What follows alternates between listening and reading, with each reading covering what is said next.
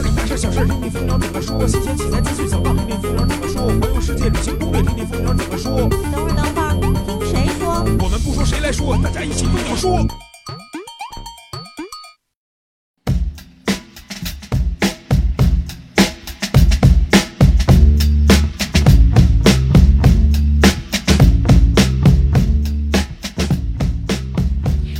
谁来说？摄影蜂鸟说。大家好，我是兔仔。大家好，我是老衲。那这期这个蜂鸟说，咱们之前是没有发互动话题啊，还有网友问是不是没蜂鸟说了？不可能啊，每蜂鸟说流产了，那不能，每周五准时跟大家见面啊。然后这期为什么没有互动话题呢？因为在后面我会给大家解释一下，就是因为这个互动话题聊的事儿跟之前基友派一样，所以让大家直接去基友派的那期节留言就行了。那进入今天的这个，哎，你说吧，我不说了，好吧？下面进入今天的蜂鸟制造。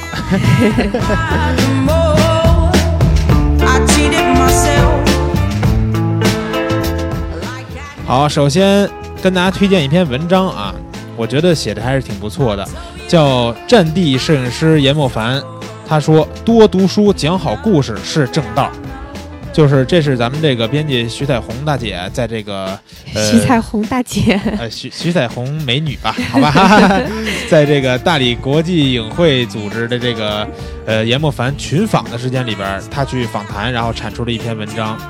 这个摄影师主要就是说要跟大家说，你一定要多读书。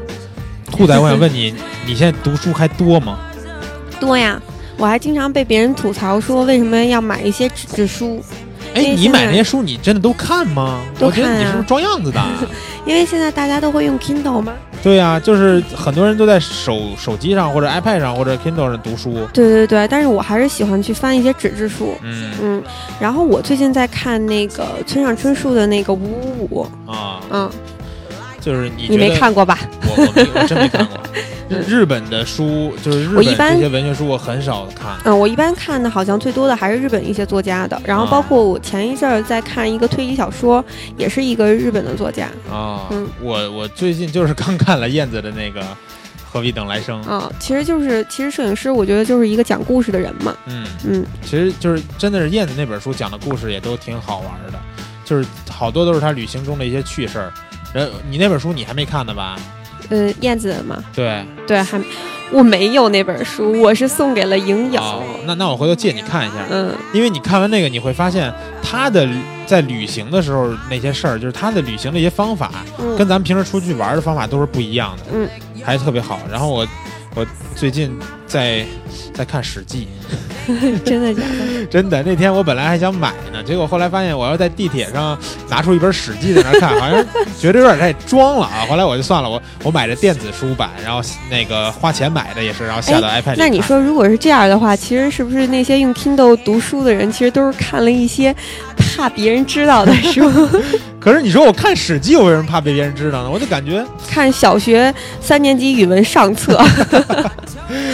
哎呀，反正多读书确实是好事儿，读书可以充实自己。嗯，然后这个下面再聊一条这个，哎，说这个日本的小说就来日本的消息了啊。嗯，是这个日本二手数码相机销量排行榜，七 D 再次夺冠。这个就是销销量榜，就是说二手相机嘛。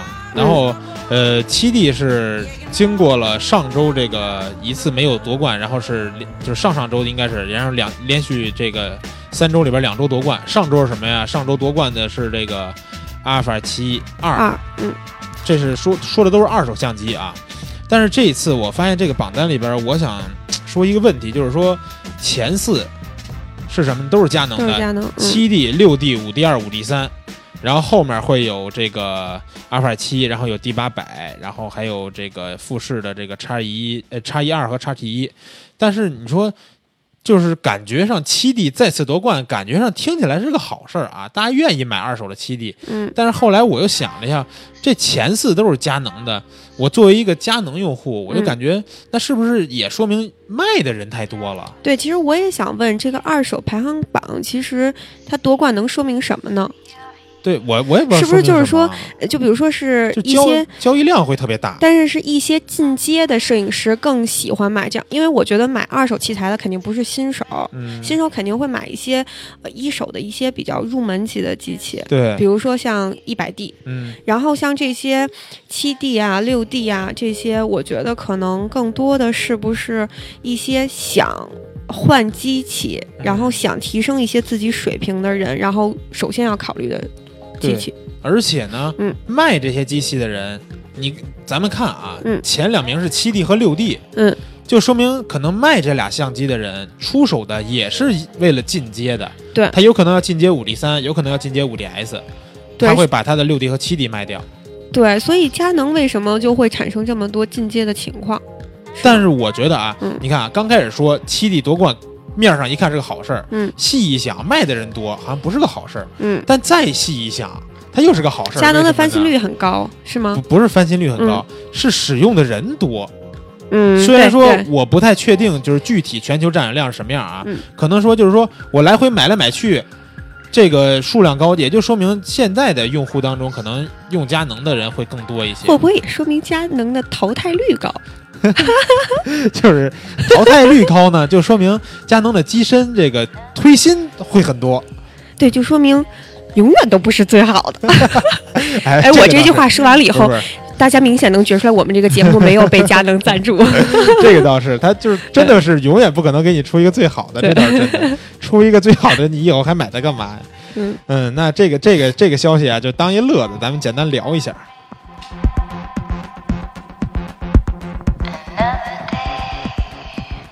下面这个消息是基友派了，嗯，这一期的基友派我是比较关注的，虽然说聊的话题我可能不是那么深入的了解，嗯，但是我对这期的嘉宾是特别关注的，是这个风光摄影师阿刘。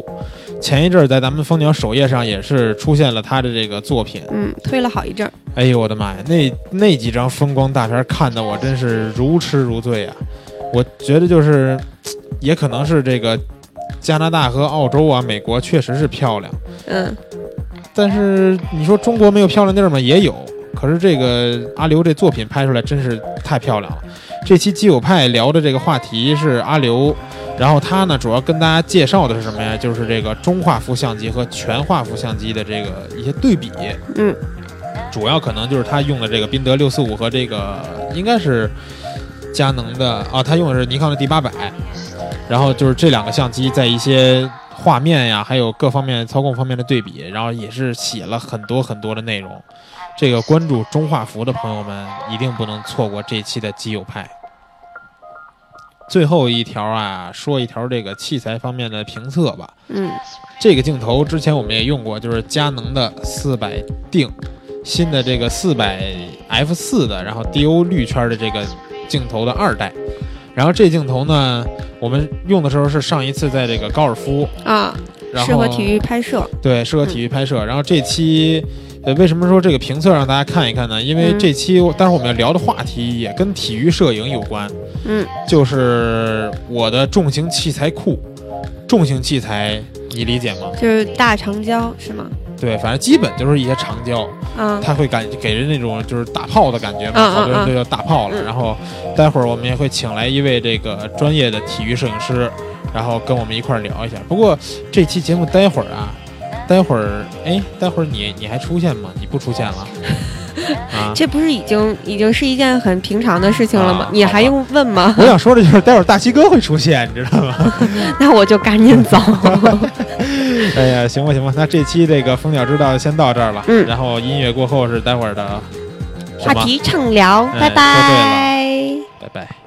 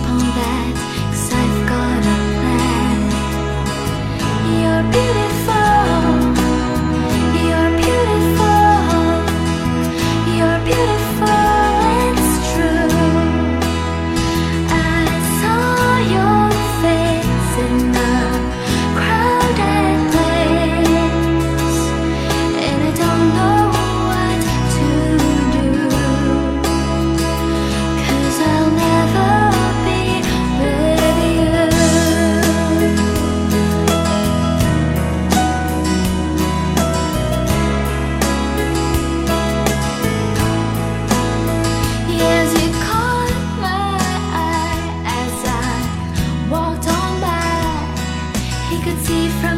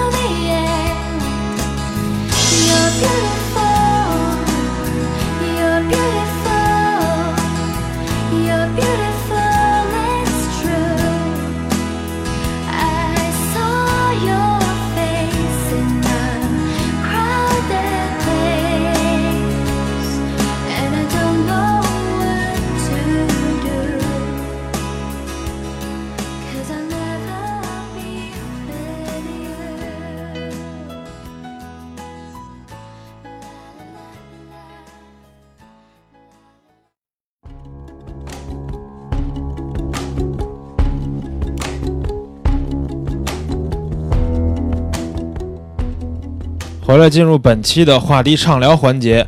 那我们本期的主题叫做“我的重型器材库”啊，这个重型体现在哪儿呢？可能就是比较大。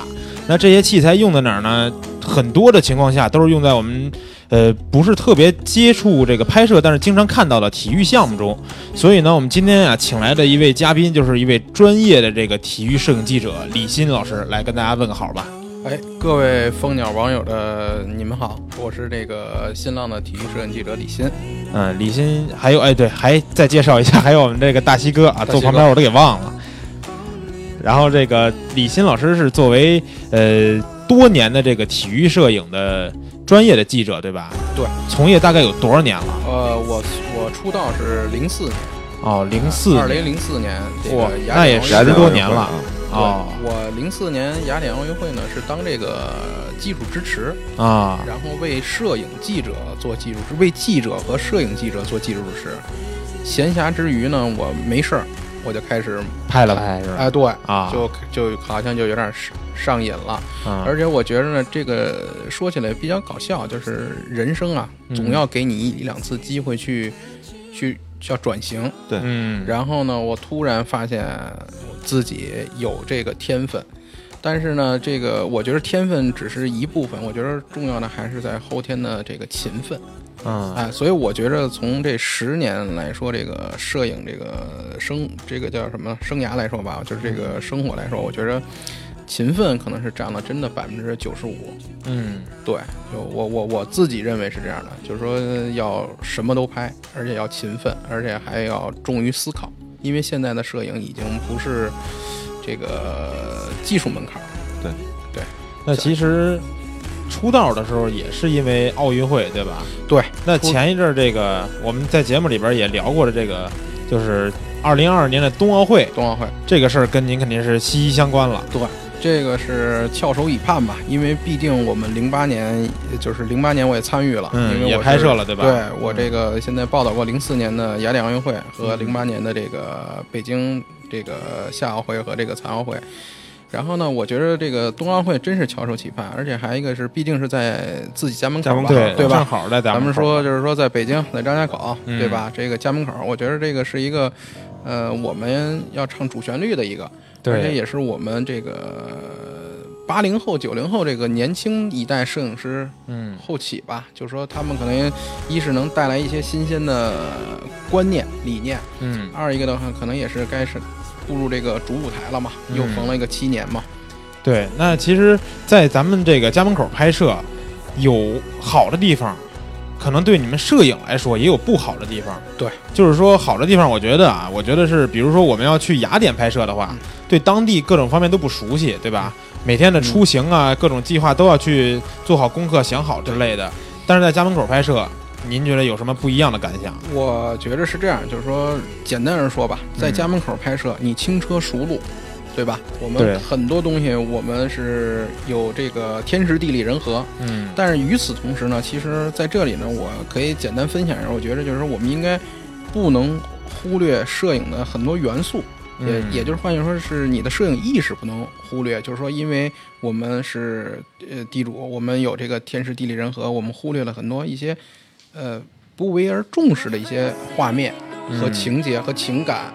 这时候呢，其实外国摄影师就比我们嗯更在意了。为什么？因为他看见很多都是符号，都是、都是这个画面，而我们可能会不经意间会失去。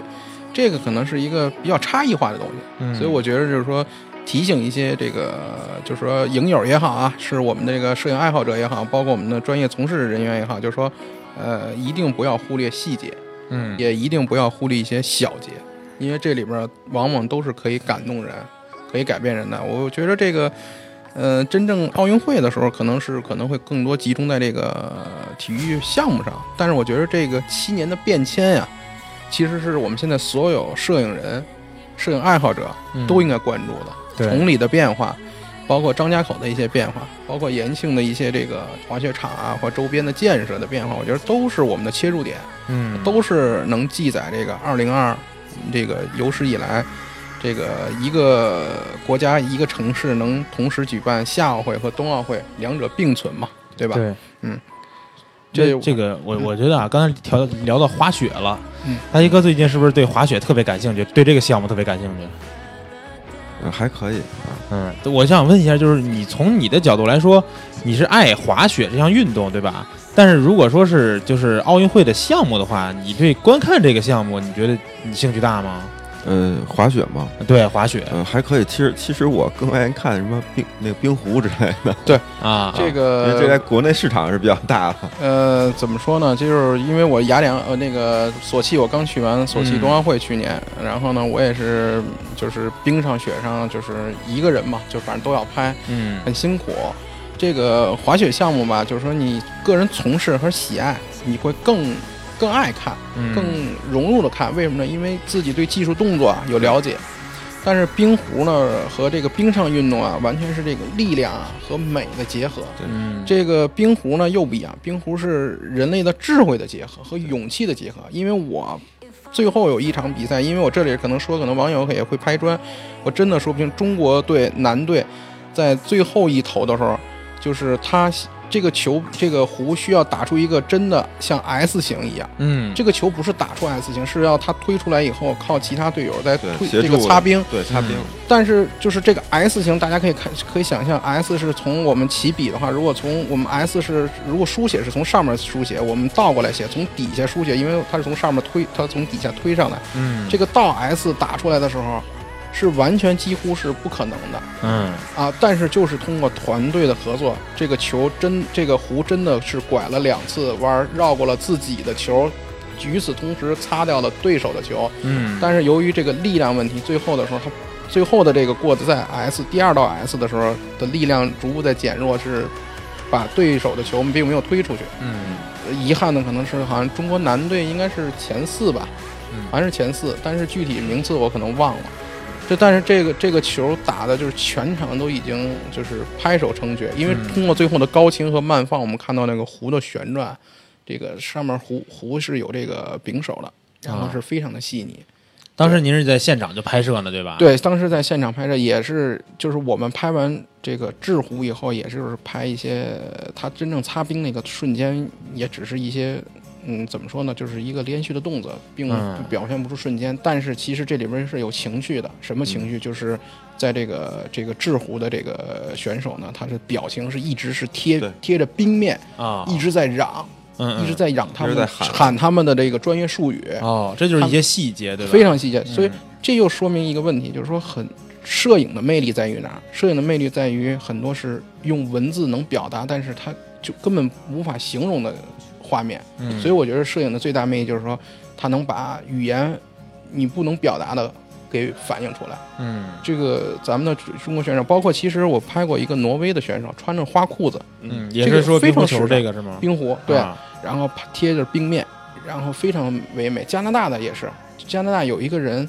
的动作就像壁虎一样，啊他整个是能支撑在冰面上，然后他整个人也滑出去，人也跟着滑出去。这时候呢，我觉得用追随拍的话，就是非常美，但是呢，成功率很低，因为他啊衣服非常的花哨，然后拿其他这个冰这个冰道和这就其他的这个这个冰湖道呢做背景。可以用追随的方法拍这个照片，回头有机会我可以给找来给大家看看。嗯。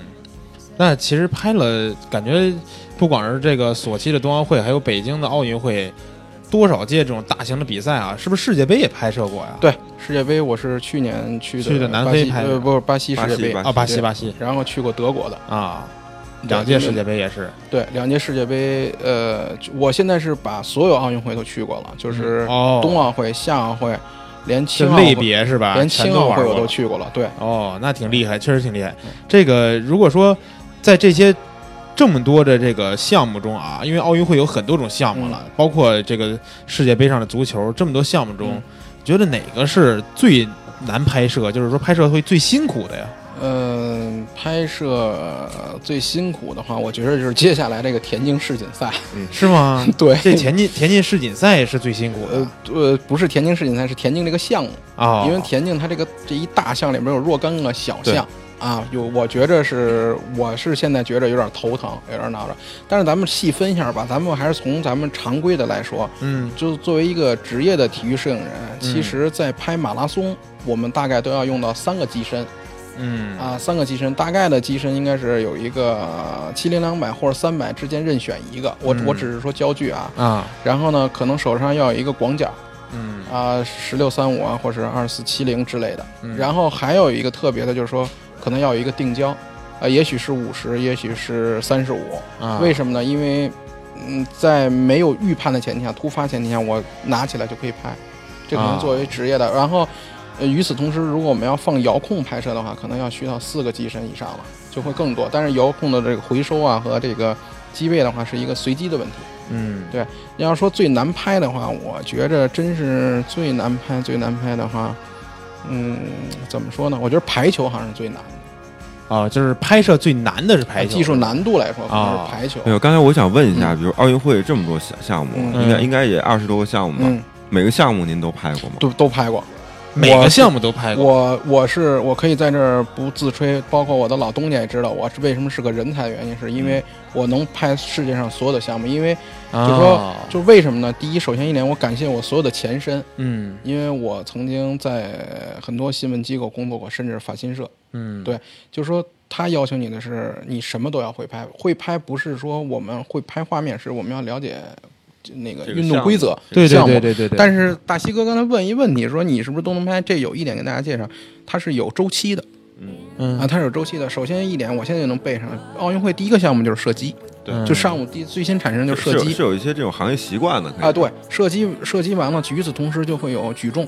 啊其实作为体育人来说，体育摄影人来说非常辛苦，就是闭幕式、呃开幕式前，嗯转天就是投入现场，要抢第一金。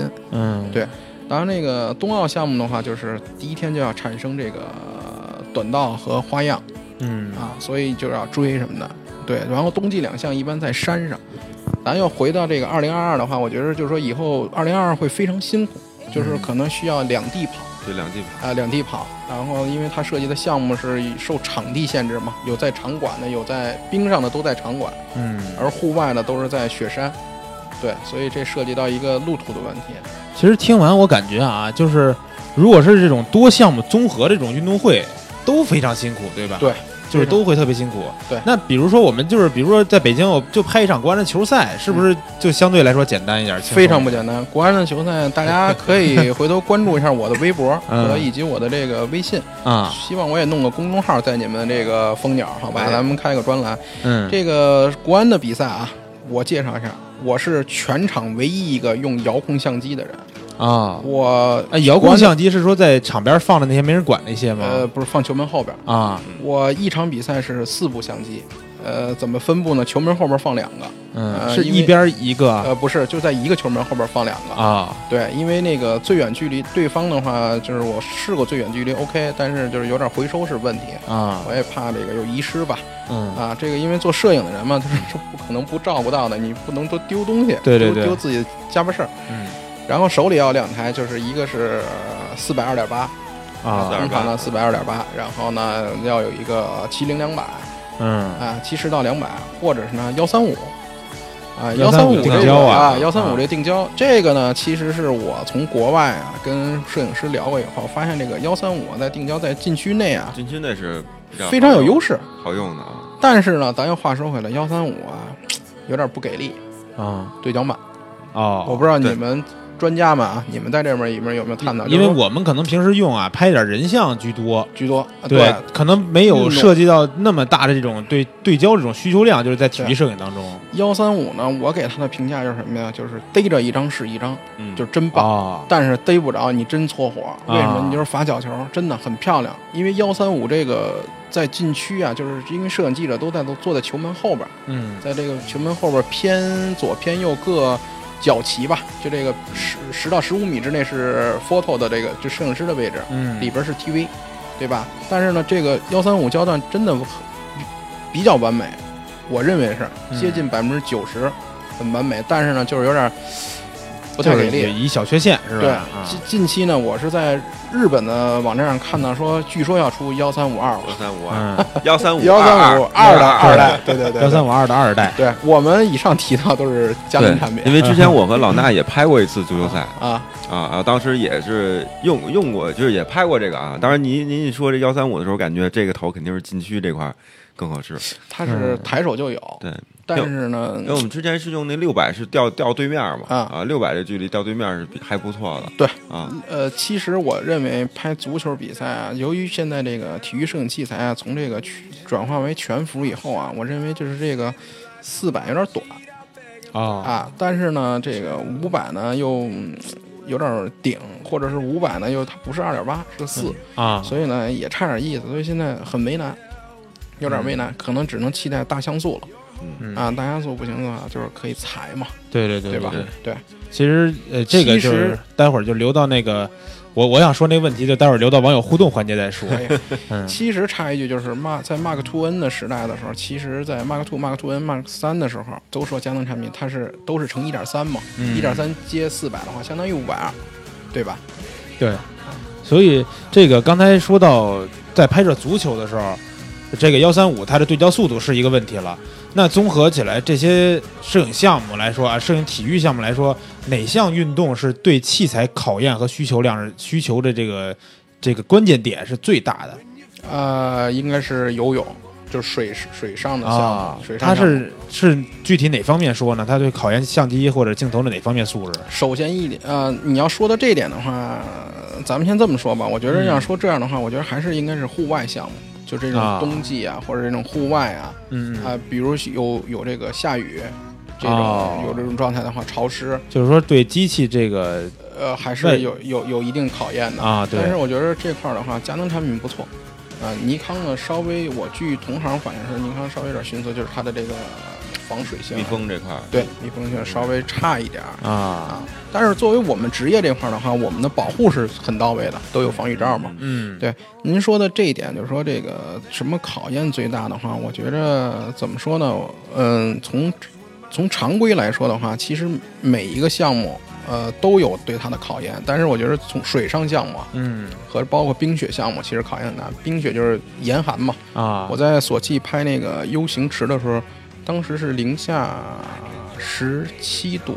就是哦电池只能在电身里，池告急了是吧？电池在身体里揣着，哦，然后就备用备用电池在身体里搁着，然后呢，机器里的电池正常用。嗯对，当然我们在这方面的话，作为一个摄影记者来说，我们的储备都是非常精良的，因为我们都用的都是最好，就是最新的电池，不啊会用一些已经就是能耗已经下降了。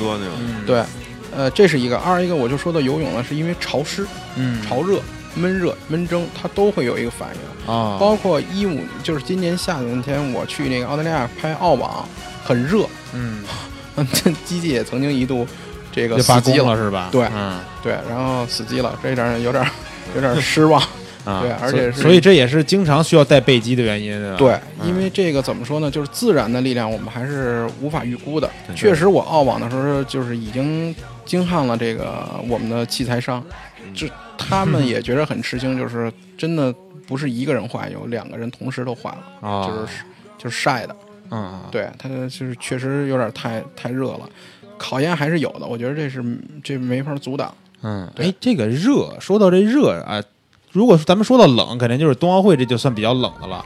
那热的话，您拍过的就澳网算是最热的了吗？呃，澳网，我想想啊，澳网真是算热的了，因为就是太阳直射的时候大概有四十多度，啊，就是这个怎么说呢？这个这个之前最早是出这个 EDX 的时候，我的朋友这个美联社的人，就是在澳网时候他们就坏了两台，就是晒的。哦，对，然后呢，我我是今年赶巧了，也是到那儿也坏了。但实际上机身的温度已经不止四十度了。呃，就是因为它吸黑的嘛，吸热。嗯对，但是我前天看了一篇文章，又说到一点啊，这题外话，就说为什么说啊，佳能镜头是白的？啊，我不知道你们二位知道吗？我考考二哦，位、哎为这也是为体育摄影而生。啊 对我跟你说，这个我还真没考虑过。啊。这个这篇文章咱们可以回头分享，有待考证啊。我我啊只是复述一下，说什么意思呢？说这个黑的呀，是因为嗯吸光，嗯，而白的呢更容易反光反光，嗯然后呢，它更容易让这个镜头的萤石镜片，就是嗯佳能的这个专利啊，嗯，萤石更通透、啊，更好。所以呢，它也它全线的这个都是这个长焦以上的都是白色的，的，哦。这个有待考证。其实就是因为这些长焦镜头可能更多的是在室外工作的时候用，对吧？所以它但是你话说回来，这个黑的确实吸着，这个机头啊，这对个那倒是，这个大机器 EDX 这个大机器机头确实很热，嗯，对所以我们有时候都是那你说佳能为什么不把 EDX 弄成白的呢？对呀，这个就是就是镜头可能是有这方面的考虑，对它这个肯肯定它有它的技术专利，嗯。而且还一个我觉得就是说机身的话，其实我们现在可以通过一些外饰品啊，还是可以保护的，因为我在澳网上见过有人使那个罩那个橡皮罩，嗯嗯，橡皮罩是像给它打一伞似的吗？不是就整个把机器包起来，哦，把整个包包起来啊，就相机壳呃，相机壳啊，哇塞，那我怎么感觉更不散热了？呃，不是，它那个是一种就是一种导热材料。有点咱们说不好听的，因为具体哦咱不懂是是就是说它可以让它附着在上面，由于改变了颜色，它吸收的能量少了，然后它还能导热。啊。啊，能让它那个不不让它那个很晒。确实，一般这种技术都会分很多层，他告诉你这层是阻热的，内侧是反正要我想法，我就觉得就是来一层铜膜就最好，什么膜？铜的呀，铜的不一定好啊，不是就因为咱们机箱里边的吧，是应该是铝铝的散热效效果。机箱里边在散热那些管不都是铜管？铝铝的铝。的，铝铝的吗？应该是铝的，哦。但是这个这个就说起来技技术规范的问题了，嗯。所以我觉得这个可能有点 跑题，咱也不太了懂。另外，我觉得看了很多新鲜的东西。嗯。澳网的时候，我就见过一个日本摄影师啊，把整个这个他把一个二百二点二百一点八，就全世界据说现在二百一点八？对那个是哪家的镜头啊？佳能的呃佳能的佳能的是吗？佳能的二百一那个点八，对那个几乎你可能都我我应该没没你可能要这么质疑我的话，说明你都没见过。对我肯定就是没见过那只镜头比三百还贵，跟四百一样。据说你可以去查查，也许我说错了，但是是个非常大光圈的，啊，那啊最镜头起码个头也得大吧？就跟三百一边大，这直径不是二百一点八就是二百二。但这个头非常老，就已经旧的不行了。然后，但是他为了拍这个运动员的很多细节动作，他把整个这个机器和机这个这个镜头都搁在一个箱子里边。啊，只露一点小头儿，可以从外边取景。然后它双双侧两边是一个那个手臂可以插进去的，自己做了一个箱子，风箱啊啊，静音设备。所以说，就是说，我觉得在世界大赛上，我们经常能看到很多这个奇特的东西。而且这样给大家揭个秘，接下来未来的一周，我们将在田径世锦赛可能会见到 C 加跟 A 加的两款新新品。哪哪个镜镜头是吗？呃，机身，全是为了奥运会打造的。呃，啊这这个我透露一下啊，我透露一下，就是您说的是在就是过几天这个世锦赛上，对，就会看到有人是说还没有发布的对，将会有人，哦将会有人我知道开始使用。对，当然这里边不排除我可能也会预哦帮你测一下。对，那个啊现在比赛完了以后还没法爆料啊，对比这个赛完了过来再聊聊。对对，这个北派咱咱们可以聊 这。确实有料啊，这事儿确实有料。对，其实我们还真是很期待新的一代产品的产生吧。嗯对，那下面啊嗯，刚才说到很多用过的器材了，所以我也想问一下，因为毕竟咱们这期话题叫做重型器材库嘛，嗯，也想知道您的这个器材库里边都有哪些镜头和机身。呃，用的话，我刚才听的意思是主要是用佳能是吗？呃，佳能、尼康我都用，所以啊这两家呢都是我的这个合作伙伴，合作伙伴，我我的他们都很关照我吧。啊。然后呢，我这面主要常用的话，就是佳能、尼康的话，主要是机身上都集中在 EDX 跟 D4S，啊，对，都是两款比较尖端的这个专业机。嗯。但是机身上呢，呃，辅助机身的话，我在这个五 D 三和这个 D 八版呢，也也都尝试过。但是由于它这个拍摄速度的话，我可能更偏向于五 D 三，可能会多一些轻便。然后那个这是机身情况，然后镜头方面的话，长焦我集中在这个特殊情况下我才会采用六百，但是由于它这个太大了，而且携带也不是很好的话，嗯一般都是在四百二点八两款产品，啊而且这个新的尼康的这一代四点二八这个电磁线圈电电磁吧，它里边是有一技术是吗？尼康的这个，尼康那个。尼康的那个我还真不太懂，你们可能因为我是都没见纯佳能党啊，加能党，啊，你们都是加能的，就是尼康这个里边可能有一个新的技术啊啊，还是不错的。然后那个这个两款都是四百，当然这里边重点一点呢，是我们有时候是经常备一个东西叫接圈儿啊，啊，就是增倍镜，两倍对两倍一点呃，一点四，我们很少用两倍的，一点四，嗯然后呢就足以了。就是说，如果需要呃延伸的话，我们可能拿增倍镜能弥补。啊，就是四百加一点四就足够了，是吧？对，啊然后呢，中间就有一个跳档，这个三百呢，有时候是个鸡肋，就有时候就不带了。但是其实三百确实也不错，发挥的空间也有，但是呢，在大范围区域的使用的话，它可能只有百分之四三四十的功效，所以有时候我们就忽略了。然后我们最常用的就是七零两百和啊二四七零啊，剩下的就是一些特殊镜头了，比如包括移轴和这个鱼眼。移轴是什么时候拍什么运动会用到吗？呃，其移轴是这样，其实我觉着它不见得是拍运动，其实嗯我觉得移轴的话还是拍效果，就是摄影师脑子里有了一个嗯呈现出一个美景的效果，他需要拍就是以某一个物体，因为你这样讲吧，呃，游泳游泳这个世锦赛的时候，我曾经拍过一张照片，所有人在跳出发以后，出发以后出水之后的第一次这个打水的时候。嗯我把那个位置对在那儿，然后就是整个是一个呃呃镜面的呃水池和嗯已经被打翻了的这个白水花儿有个对比啊啊、，有一对比，然后呢移轴呢在移的这一个线上，因为是大家还没有冲起来，这个速度还没变，所以非常漂亮。嗯，但这样的话，其实裁出裁出的照片呢是一个扁宽的。啊。啊，这个照这个片子回头可以发给你们看看。但是就是说移轴呢，是因为摄影师有了一个想法以后去实现，它是在某一个、呃轴向的方向或者纵向的方向产生这种这个位移嘛，嗯。然后调调整，但是这个成功率比较低，因为那是手动对焦。嗯。对。然后再常用的话，就是其实我觉得就是这种超广角啊，十一到二十四，就是啊我这个11幺幺呃这个最新款的佳能幺幺二四。和这个包括它这个八到十五，妈，对，包括拍一些什么呃铁饼啊、铅球啊、标枪啊，我们都可以均级的摆放，这种就是啊。通过去去就大小会用到超广角了，超广角、超广角，所以我觉得这这是我的重型器材库里边儿，呃，非常多，就是基本上这个 C 加的产品啊很齐，但是呢，就是说常用的还是就是三四件，啊，对，足以，因为其实还是感觉从特别广到特别长都会有，对吧？对，因为、基本上都覆盖了。呃对，因为全覆盖作为摄影记者的话，它有一个优势，也是个劣势，就是说优势呢是我们可以与被摄物体呢可以相对的近，嗯。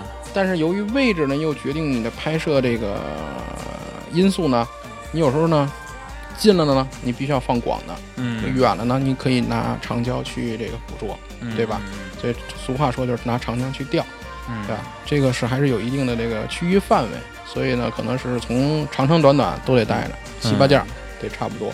我还有一个问题啊，您说就是在我们很多人不管是在 PNE 的器材展，还是在网上都见过的一款适马的那个绿色的大鱼雷那颗镜头，您嗯，知道吗？二百、五百、恒定二点八的那个镜头，我好我有点印象，对，就巨大个儿那个，嗯那头在咱们体育摄影圈里边是没人用吗？几乎没人用吧？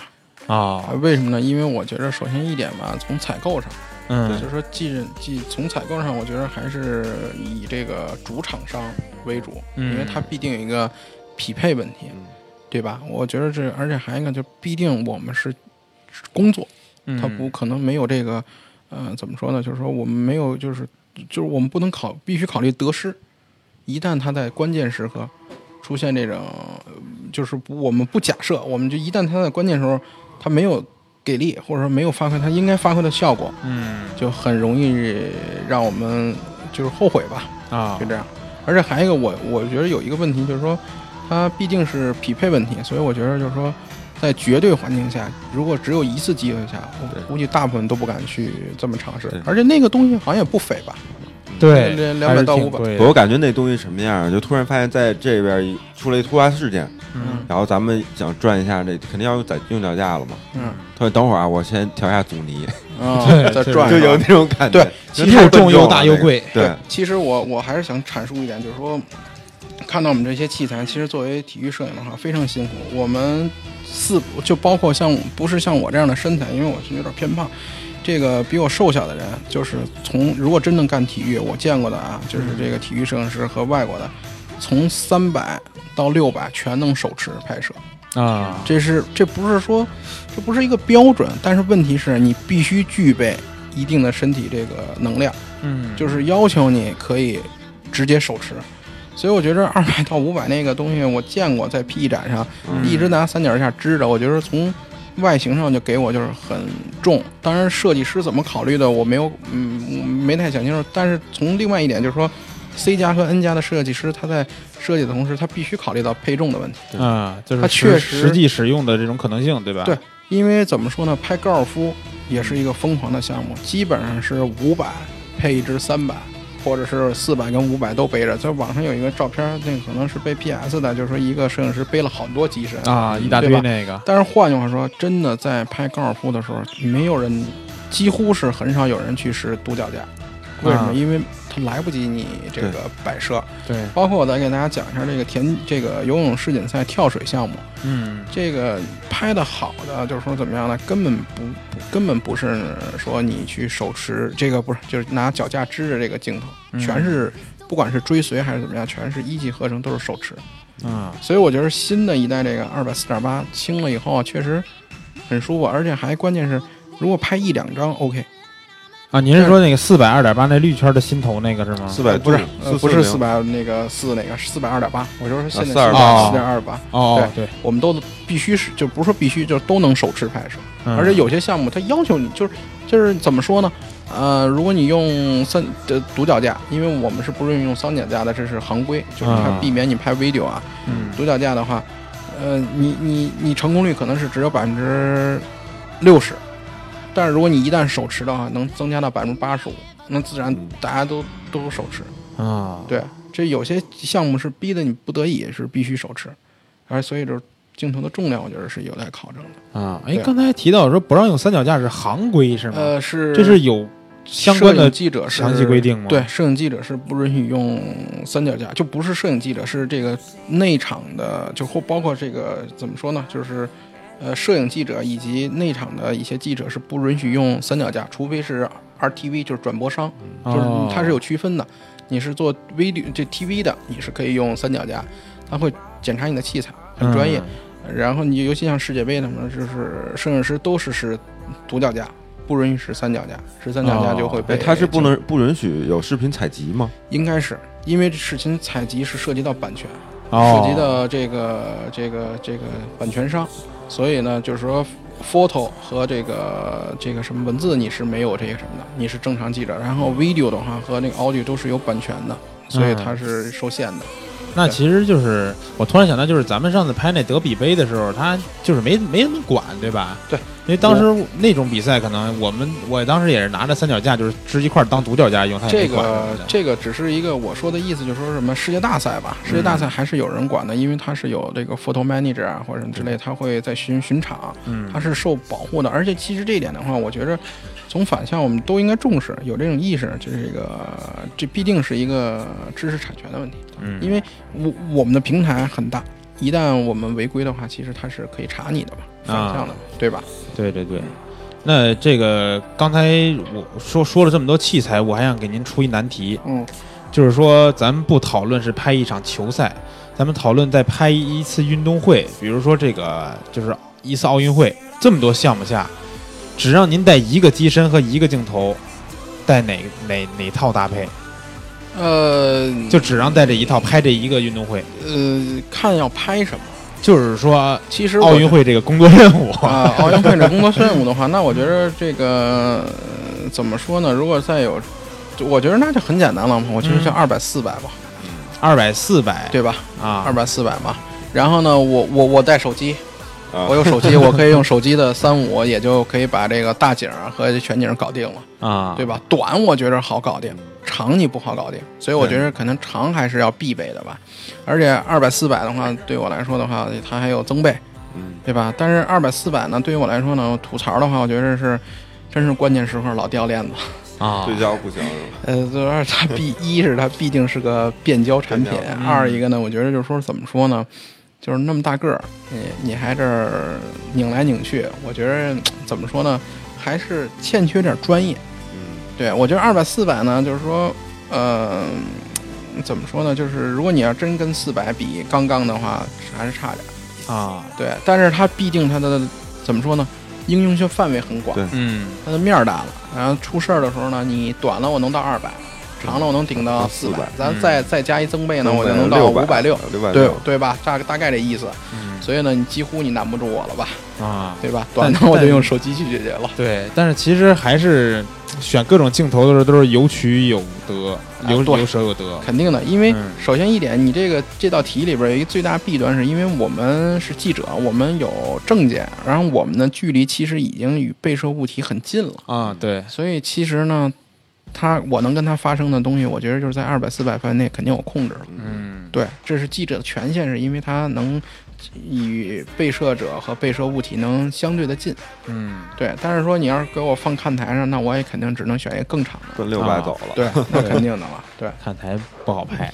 呃，也好拍。其实我觉得这里边有一点说一下，就是说，哦，零八年奥运会最感人的一张照片，就是我一嗯。朋友拍的，就是 Getty Image 的李峰，啊，就是刘翔低着头走出这个，是一这个背影吧？好像，对，嗯，是走进那个走休息出走出，是因为他宣布退赛，他要出去了。啊，就是往那个休息那地方就是在走的那个通道里边走出去。对，然后呢，他当时在的位置，我我我原大概复述一下，就是他当时是在主席台中，就是新闻中心主席台那附近二层看台那儿啊，斜着拍的，用的就是一支普普通通的七十两百，嗯甚至有一个小插曲，就是他的七十两百也不是新的，也有点旧啊啊，对，然后拍的，然后包括去年何赛的获奖者，呃，中国的这个报。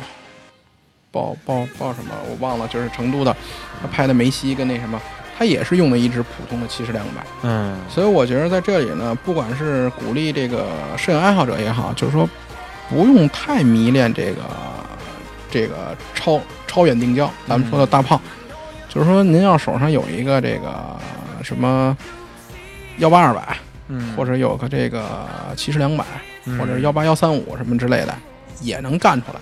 对前提是。就是我觉得现在的照片也好，我当然我可能有点范范畴有点短，就是有有点有点狭隘，就是新闻摄影这块儿，嗯就是你拍情感类，其实足以。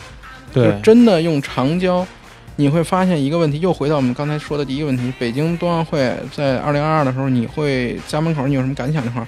其实你用长焦的时候，你忽略了你周边人的微笑，嗯你忽略了你周边人的这种这种这种狂热，你忽略了人对体育的这种热爱。嗯所以，真正你拿六百对面看望远镜看到那个人，他未必能做出这种让你能感觉狂热的事儿。嗯对吧？所以我觉得呢，摄影呢最大魅力还是在于观察和发现，就是你周边。对，因为我前一段儿也是因为去那个意大利看那个国际米兰的一个比，呃，不是看尤文图斯一比赛，嗯后来我发现全场狂热人的符号几乎一样，那我没必要非拿长焦拍对面，我不如拿着手机拍我边上的人。嗯对所以我觉得，当然了，这看还有一个就是看新闻点和关键人物。当我们必须要拍捕捉这个李金哲、苏炳添，或者是中国的未来之星某某某，嗯那么它确实是焦点。但是与此同时，其实很多是我们不留意的东西也是。嗯所以我觉得还是，我觉得摄影要想提高的话，就是先熟知自己的产品，就是先熟知自己手上的东西，嗯。把它用活、用用鲜了，就一样的，真的一样。对。那既然说聊到这儿了啊，嗯。您用的这这么多器材，嗯肯定也都特别熟悉了。嗯。下面啊，可以吐槽一下，嗯。有哪些器材，不管是机身和镜头，嗯有像刚才提到的说幺三五啊、两百、四百嗯这些地方，就是不是特别完美的。嗯，然后就是比如说在拍摄中遇到过一些问题的这种器材，你觉得哪些东西是必须要说的？真土啊，嗯真土。你你这太坏了，老我这个 这个可能会得罪。这个呀，是为了让我们之后的冬奥会呀、或者是这个世锦赛能够有更好的这个器材。对说到产品吧，我觉得还是有一点，我觉得这个产品啊，毕竟大家可能没有时候没熟悉，没详细的去摸它。就是说，我们先说说这个尼康他们家，嗯你看他们家这个机身上有这个机背部这块设计啊，有几个小缺陷在哪儿呢？就是说，因为它这个这个这个多功能旋钮，我指着第四啊，第四以上的这个产品，包括第三多功能旋钮呢比较小，不太适合，就是说不也不是不太适合，就是说它并没有考虑到大部分人的这个使用的习惯，啊，因为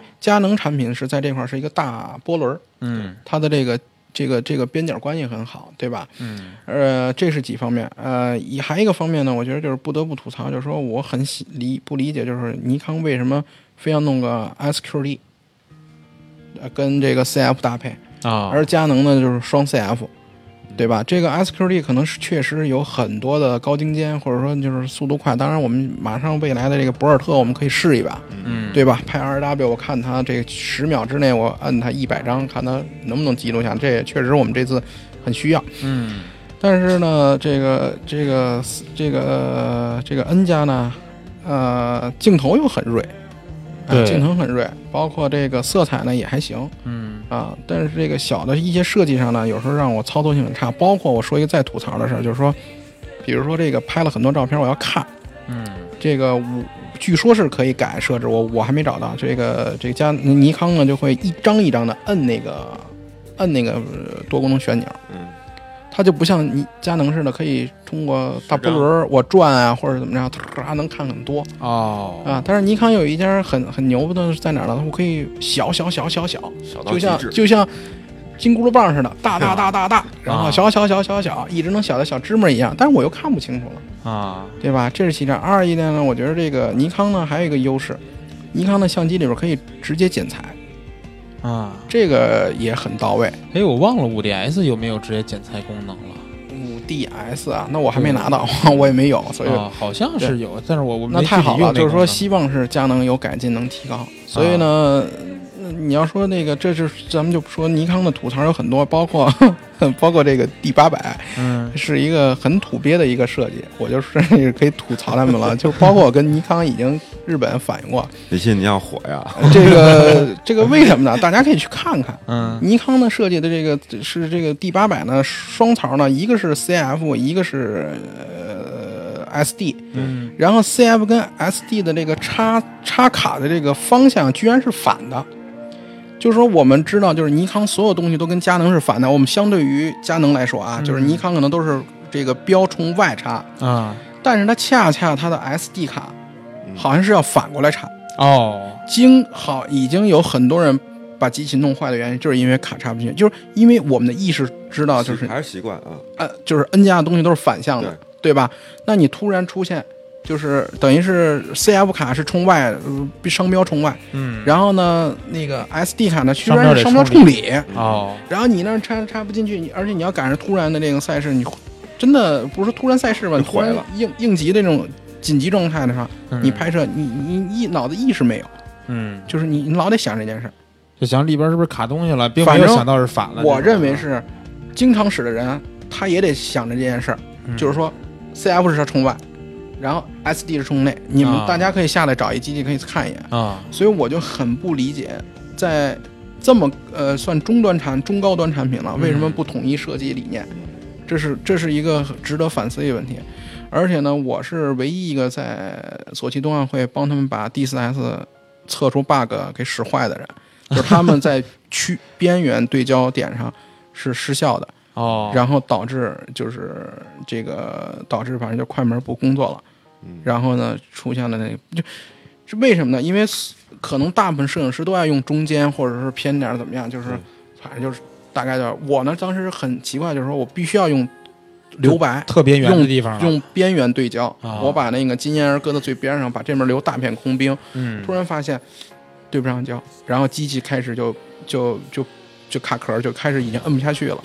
哦。对，所以这是当时 是说说是 N 加，然后你要说佳能的话，佳能也有，佳能的问题其实属在高端问题，就是说在在无线传输接传的时候有导致机体过热，经常会死，就不,、啊不动了。这是在你们工作时候需要快速导片儿的时候出现的问题呃，不是快速导，是发稿，就啊快速发发发布的时候，对。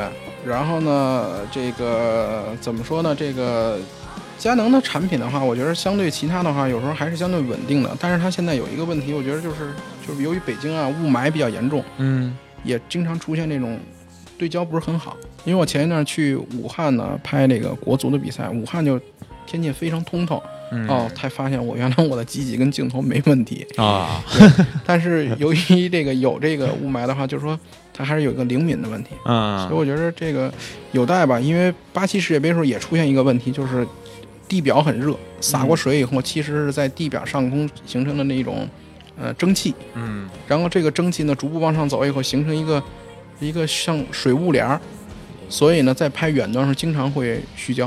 啊。但是由于就是确实天气太热了，然后它又洒过水，这水在蒸发挥发，嗯。然后出现这个，但是是肉眼是看不到的。确实当时，呃，那个佳能的那个德国的这个技术也解决不了这个问题。啊。对，到时候看看吧。这个紧接着这个世锦赛和冬奥会，看这些老外记者们来了，万一要赶上个大霾天儿，嗯，他们 估计也就惊惊呆了。其实我们可能会大家都同样面临同样的自然的这个挑战，嗯，但是我相信呢，就是他们解决更好的是因为他们对还是那句话，他们对相机的认知跟嗯镜头啊以及很多的认知比我们可能要深。嗯对，其实我我我我我不免吐槽的是，我们真的有很多呃摄影师也好，或者说我们的摄影人也好，真的自己拿着三四万的产品，可能真是在用七八千的价值，对他啊并不知道这里边延伸了有很多很多这个高端的东西。我今天下午在我们的技术部门就马上开一个会，嗯，就是我们在研究这个呃相机的一些呃真的很高端的东西，包括其实我给大家举例子，你们看到的水下摄影。嗯就是 Getty Image 水下摄影，他们能快速的将拍摄以及拍摄的照片能传导出来。嗯然后这其实不是秘密，就是说所有的这通讯社它都能做到，不管是他们是接呃线呀、接网络。其实这个就是延伸产品，就是对未来产品有什么展望？我觉得就是未来产品就是肯定要跟科技相结合的更越来越多，真的。而且我觉得相机里边有一特别重要的一功能叫录音，嗯，我们用的就是非常好，真的。我觉着啊，在什么时候会用到录音这功能？呃，我觉得是这样，咱们就举一最简单的例子，比如很多拍鸟的这个影友，嗯，对？吧？其实我觉得你完全可以录一段音，为什么呢？就是比如说二零一五年八月二十日，我将嗯赴这个延庆的什么什么湖拍摄什么什么，在我现在就在记录哈，现在在现场，这个天鹅马上可能就要呃这个来了，然后呢，嗯你能扮成的这个夜色啊，或者是这种这种户户外的这种风声啊，它都能收进来。嗯这是一个非常好的东西。所以我觉得产品这个摄影不仅它能感染人，它能感动人，其实所有的现场的东西都是不可复制的。嗯所以我觉得这个录音功能很强悍，而且还一个就是说怎么说呢？我觉得这个相机的这个一些辅助设置啊、色彩，包括我们想拍这个星空什么的，因为我去澳大利亚的时候。有一天晚上发疯的是想的，突然银河在南在北在南半球，嗯，我们就去开车去拍银河，拍银河去了。对才发现这个相机里边有很多这种小的细微设置，真的能辅助你很多。对，在伸手不见五指前提下，怎么去实现这个这个无线对焦？嗯，对，所以我觉得这个怎么说，就是相机还是要有认知。所以我最好的足够的了解它各个各项功能。对我最好的朋友告诉我的就是李峰告诉我，就是这个相机用不用好，先把说明书读好。啊，啊，就是不管它再什么新的产品，拿到相机，它真的要翻三两三天的说明书，嗯因为说明书它确实能告诉你很多实质的东西。嗯，对。这个马上要到来的这个世锦赛哈，你你也是要全程的这个工作拍摄对吧应？该是吧？啊嗯，作为这项赛事来说，有什么觉得您觉得特别期待拍到的一些大腕儿？呃，肯定期待啊。首先一点，我觉得先期待中国运动员的出色表现，嗯因为作为也是呃跟了很多年的这个体育的呃这个记者了，然后呢嗯也是希望就是其实我们都是看待改变，就是包括前段游泳世锦赛宁泽涛以及这个孙杨的这种这个发这个振兴吧，这个嗯崛起吧，就是男子项目对有角色。好，今这次田径世锦赛，我们很期待苏炳添的这种百米对决吧。嗯呃，不说期待他能拿奖牌，因为我还是一个，因为作为新人新闻人，还是有点儿这个就是主就是功利的吧，就是我们嗯还是要主观，对吧？不能太那什么。我们觉得就是说，期待他拿好成绩。对，因为在这个世界舞台上，我们让人看到中国人的风采，嗯包括李金哲、呃张培萌以及这个张伟，还有王宇，这个北京三少吧，北京嗯三少四少，就是北京这几个爷们儿吧，能有好的表现，包括其他的中国运动员有好的表现，因为这个是一个向世界展示我们体育强国大国的一个风采吧。还是非常关注咱们中国的本土选手对，这是肯定的。嗯其次的话，就是这些所谓的体育的大腕儿和新星。呃，大腕呢必然是以速成，但是你不可抹杀的是新星也在升起。嗯这里边就看谁有眼光和甚至说呃有运气吧。嗯我相信这届世锦赛肯定有很非常绝美的照片，嗯因为在上一次有一次那个博尔特跑一个什么比赛的时候，是天空出一闪电，啊他最后庆祝，嗯对吧？所以我觉得呢，就是说不免可能人与自然的结合是肯定出现的。嗯对吧？但是我觉得还是期待吧，我觉得还是很期待。但是我觉得世锦赛，呃，我之前知道的是奥运会的时候，美那个美国的那个体育画报在拍百米的时候，一个人用了七台机器哦啊，所以说呢，我觉得这呃很疯狂，所以我觉得这非常的不可思议。他是从起起跑到中途到终点到庆祝。沿途可能大概布了四到五部相机，这都是这一个人操控。都是一个人操纵。我想问一下，就比如说那快门，就摆机子摆那儿，那嗯快门是怎么个快门？遥控快门呃对，遥控快门，就一摁用遥控。摁就行了。呃，也不是一呃，怎么严格意义上，咱们简单说吧，你要是九点九秒多、十秒以内，那你可能就是直接按了。嗯考验的就是相机了，嗯真的就考验相机。那当时那种废不废片儿也无所谓了，不是，但是它是一个遥控器吗？一个遥控器控制比如多台对我现在就是、哦我现在就是一个像一个，我现在有六个五个遥控器，就是我手里拿一个可以控制五部机器。哦也是这样。但是你聪明点儿的就 OK 啊，你聪明点儿的就是你换频道嘛，嗯对吧？但是你来不及嘛，从起跑到撞线嘛是来不及。但是我们可以是这样，我的布布置应该是好像是拍跳远的是一个频道一个数，然后呢拍百米的这个撞线的终点是一个频道数，这俩频道数挨着嘛，就来回来去切，所以要求你脑子特别清醒，啊，你别摁了半天，可能是把这就忘了这三号对。本来在起跑线三号，是切起跑，其实跟导播一样。嗯三号机是起跑，四号机是跳远，五号机是标枪，啊，六号机可能是这个铁饼和那个链球在那网子里的。这一想，所以我跟你说，这太样如果我呀，就是直嗯接买一张足够大的卡，你还得老换电池呢。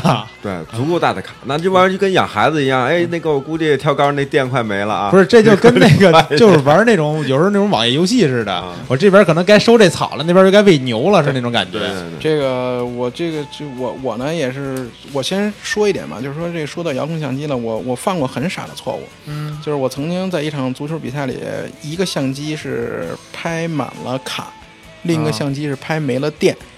这时候突然出现了一个绝绝片的照片，嗯就是梅西躺在了球网里，啊，就这个进球他没进去，就躺你镜头前头了。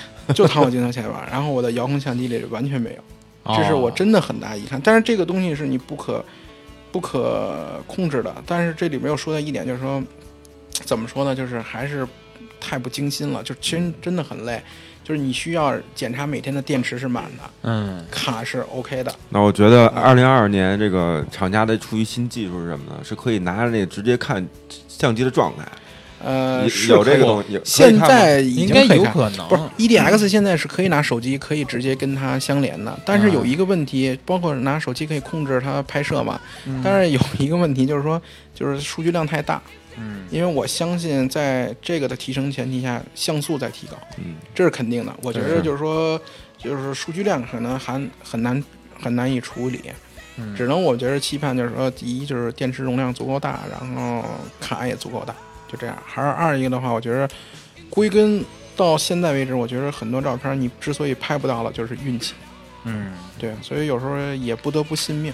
但是还好，我手上的相机拍到了它遮到网子里的。啊，对啊，所以我觉得就是说宿命在哪儿？就是说，我们可能摄摄影人设了四个埋伏，嗯，但是有两个埋伏失效的时候呢，那我手里还要相信自己手。对所以我这里边给大家说一下，就是包括大西哥刚才有有比比较激动听到这儿，嗯就是还不要过于相信遥控相机，毕竟啊它只是一个技术应用。嗯但是我真正的好照片，我认为还是在手、眼和自己。嗯对好的，那咱们这个其实我刚才想啊，说嗯。会不会几年以后突然发现这个体育摄影一些遥控相机里边会出现充电宝这种角色？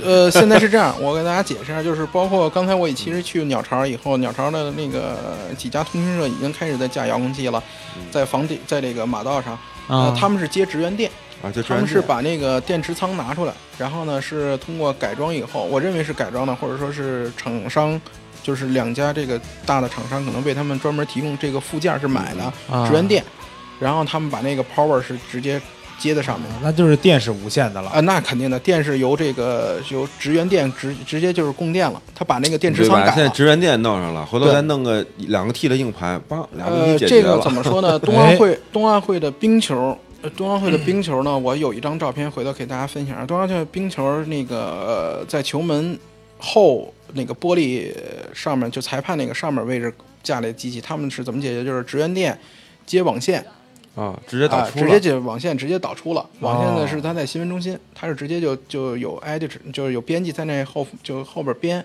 它直接取的实时的。啊，照片是直接到另一方了，对，哦照片直接被拿走了。等于说电和卡的问题，其实已经解决了，只不过就是说，首先一这点，这应用还不是特别多，对吧？不是应用不多，这个应用是非常高权限的对记者才能用，哦就是比如通讯社、法新、路透、美对，联、现场有插网线，那不是一个这个是要付费的，这要付费的。但是作为我们这种怎么说呢，小众摄影师吧，所以就我们都是就是权限很 level 很低的嘛。那我们也需要这个技术和改革新。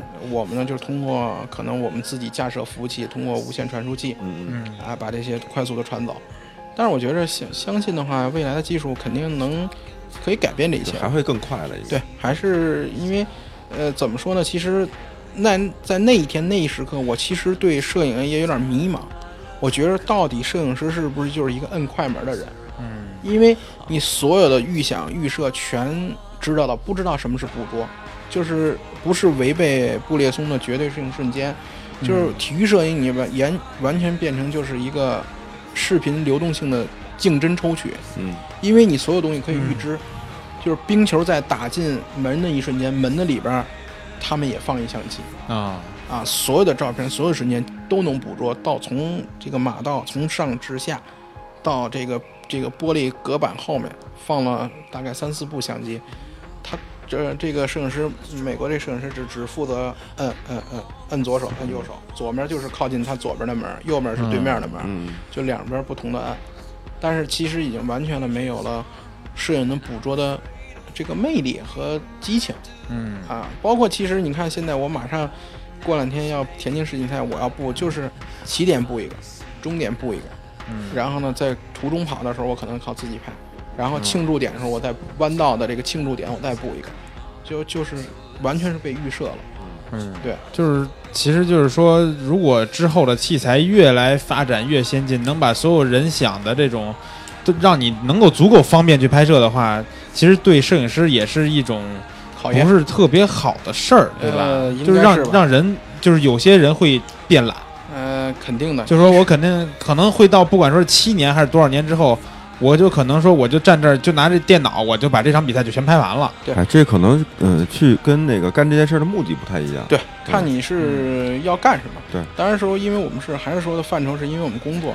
嗯其实这一点的话，我觉得器材厂商可能在未来七年啊，应该确实有提高在哪儿呢？就是因为冬奥项目啊还是很快，嗯，包括这个雪车，对，无舵雪车。其实我见过无舵雪车，就是拍过无舵雪车，发现什么呢？就是相机的延时啊，会导致你拍不好。嗯，就它是机械延时，因为你们会大家会注意到，冬奥的项目的计时器是以零点零零零大概三位数以上来做记录。这说明什么呢？就是它需要在千分之一秒有反应。嗯所以基本上的拍摄项目，如果你达不到千分之一秒的响应速度，机械其实现在达不到，因为我们在拍无舵雪车的时候，好像是车从眼睛能看见的那一瞬间就咔就开始摁了。啊，但是这个是 这个拍摄呢，已经在我看来就已经不在我在用日眼拿手持了，就我已经提前是把机器用夹子夹在那儿，然后眼睛拿着遥控器看着它这么过来的一瞬间的时候，它我摁，就保证哦百分之一百有。但是有的人是因为他没有这个设备，确实拍起来就真的一身大汗，就是就就反正你得全神贯注，而且还有一个往往就会出画幅了。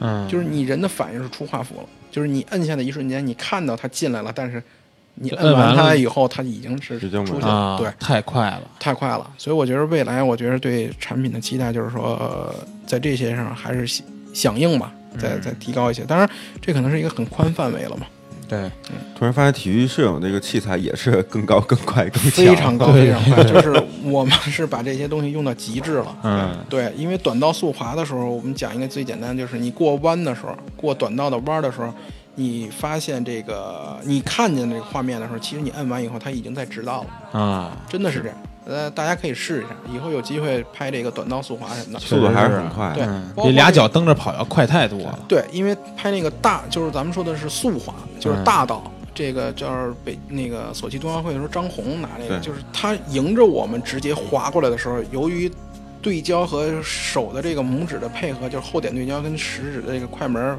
发生的这个这个延迟，导致于它其实已经位移了大概十多米，哦，焦点又得重新对，了，所以就会后来发现什么呢？就是就是真正拍它是特别杠实杠实的，嗯，就几张。啊，一它直线它是从赶上的，从一点儿，从一个小点儿，从远端的一个小点儿到变大，到超出我的画幅以后非常快。嗯然后由于你那个是这个频率和节奏把握不好，真的一次只有几张。嗯对，所以我觉得体育摄影确实很难，包括拍 F 一、嗯看着是一个大的玩具车，嗯，太难了，而且拍好也太难了。在电视上看的时候会感觉他们这啊，就其实感觉速度那么回事儿吧，是吧？啊，但是在现场的时候就是嗖嗖嗖嗖就没了。对非常非常的那个快，而且啊我觉得这个你要拍好，拍再拍一些特效，拍一些追随啊，这是很难的。嗯，对。所以我感觉就是体育摄影对器材的需求真的是还是比较大的。对，可以说是最高的。对器对对器材啊和对人的摄影师的考验是非常大的，因为你的这个设想和你的，如果你泛泛的拍，我觉着都无所谓。嗯但是你只要想拍好，嗯你要想用功拍好，那必须要用功，下吃这个苦，然后或者是得做这提前的预案，对嗯。这是肯定的。呃，这样吧，待会儿咱们这个看看网友互动环节，好，OK，因为咱们网友互动环节是让大家留言说猜猜这个七年之后嗯，器材发展到什么样。嗯待会儿咱们这个关于七年之后这个器材，咱们自己想法也跟着这网友互动一块儿聊聊。好，然后待会儿咱们们跟网友一块儿过过瘾，对，就是就就过嘴瘾了。过嘴瘾了。然后这个放首歌，待会儿音乐过过后是咱们的网友互动环节。好。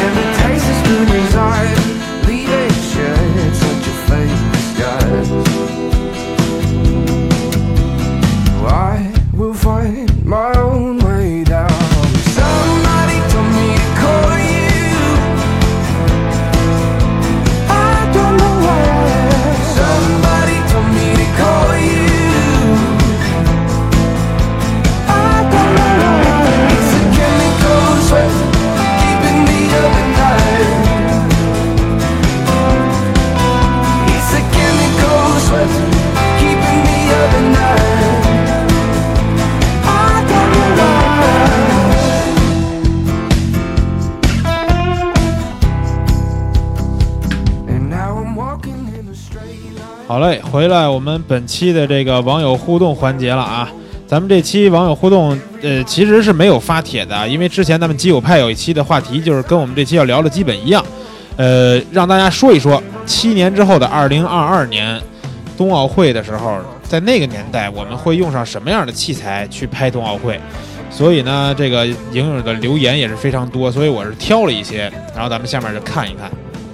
首先是这个六楼，这个叫门外汉汉吧，说二零二二年应该是什么呀？应该是 ED 叉三代加二百四百加幺幺二四加二百到啊不是加二八到三百二代，然后加四百到六百丢。他这个想法，他的意思就是说那个机身升级了，对镜头都有。这个机身 ED 叉三代，我觉着啊，这个 ED 叉几代啊无所谓，咱们啊也别给厂商定这个型号了。我觉得新的这个机身产品肯定会有，嗯，但是呢，我觉得新的机身产品的核心提高，我觉得就是这个像素嗯啊，以及它的一些这个外设的延伸，甚至说不是外设了，就应该是不是机身自带了。嗯你好比如说现在我们经常用的无线传输，嗯以及我们用的很多东西都要需要外设，对还要挂好几个个小零碎儿，啊所以，我觉得这需要提高。嗯，这个我估计七年之后，在主要的单反机身上，这个功能应该肯定没问题。对二一个，我觉得核心的话就是说，这个不管是 C 加 N 加，我觉得它应该在这个里边机体的这个系统啊，嗯，可能要出现了。我觉得就是这个操作系统要有了，哦，就是这个这个这个叫什么 for 这个 camera 的这个 system 要产生了。嗯我觉得这个不可置质疑的就是说，这个这个要肯定要打开了啊，啊，所以我觉得这里边的设置啊可能会智能相机，对，肯定要往那方向发展。甚至我觉得这个这个选这个按钮啊，可能会少了，要往这个触屏啊，这个、哦这可能会发展更多了。这样的话，它的操作性，它除了可能拍摄我需要机械的这个反应以外，剩下的我的操作和修改和调配菜单可能都是触啊，就可。能我说我看个图，我就这么俩手指头对这是我认为是肯定的了。这个啊为什么说呢？从这个，因为据我们知道的是，这个 C 加的这个佳能的这个研发是跟 Getty 是有合作的、啊 g e t t y 的摄影师会给他们反馈到很多这种操作的，但是一味的这种触摸的，可能未必能短时间取代按钮传统，但是确实按钮的每一个它要更精准。嗯，对这一点，我们就是说不得不佩服，就是佳能其实在人体工程学上确实很好。嗯，对，操控起来哎都很舒服。从那个啊呃雅典啊到现在，比如你手上用的这个机型，大概换了几代我从 Mark Two 开始用？Mark Two，雅就是零四年的 ED 是是吧？的 ED Mark Two、嗯 Mark Two N、ED 三，呃，然后 EDS、ED 三 S 吧，嗯，啊，然后 EDX 应该是五代吧代了，大概五代吧，嗯，十十年是吧？十年五代，其十二实十二年，呃，十十一年。嗯对 那其实七年的话，至少也要有两到三代的这个替换。对。二一个呢，从这个六楼来说，这个镜头的话，我觉着就是说他 他还是挺喜欢这种变焦的。其实我觉着大部分时候就是你控制好的话，就是嗯两到三只，一一个这个中长焦的变焦，然后一个长长距离定焦就 OK 了。嗯，对，他这个说的镜头有点多，这个八楼的大西哥可以给读一下。这是八楼叫 VAR 三是吗？嗯啊，我是一名尼康用户，这是刚才被李欣已经吐槽半天的尼康。啊，二零二二年看似很久远，其实也就七年的时间。在七年前的北京奥运会，尼康也就啊发展到了第三，七年后的今天，已拥拥有了 D 四 S。在七年后的这个北京冬奥会，我想尼康会出到六 D 或六 DS，画了一第问号。第六啊，D 六 D 六，sorry，D 六和 D 六 S 画了一问号，一位数的旗舰级器材各项属性也一定能够登登峰造极。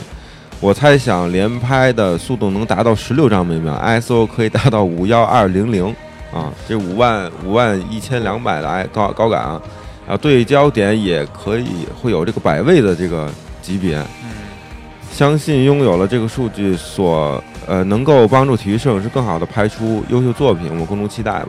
嗯，这对焦数十六张每秒，李欣，你们对拍摄的时候对这个相机的连拍速度要求真的特别高吗？没有，其实从我个人认为的话，就是你长期拍摄的话，手感啊非常会非常好。就是我们一般拍就是哒哒哒哒，就是就这么一下两下啊，就 OK。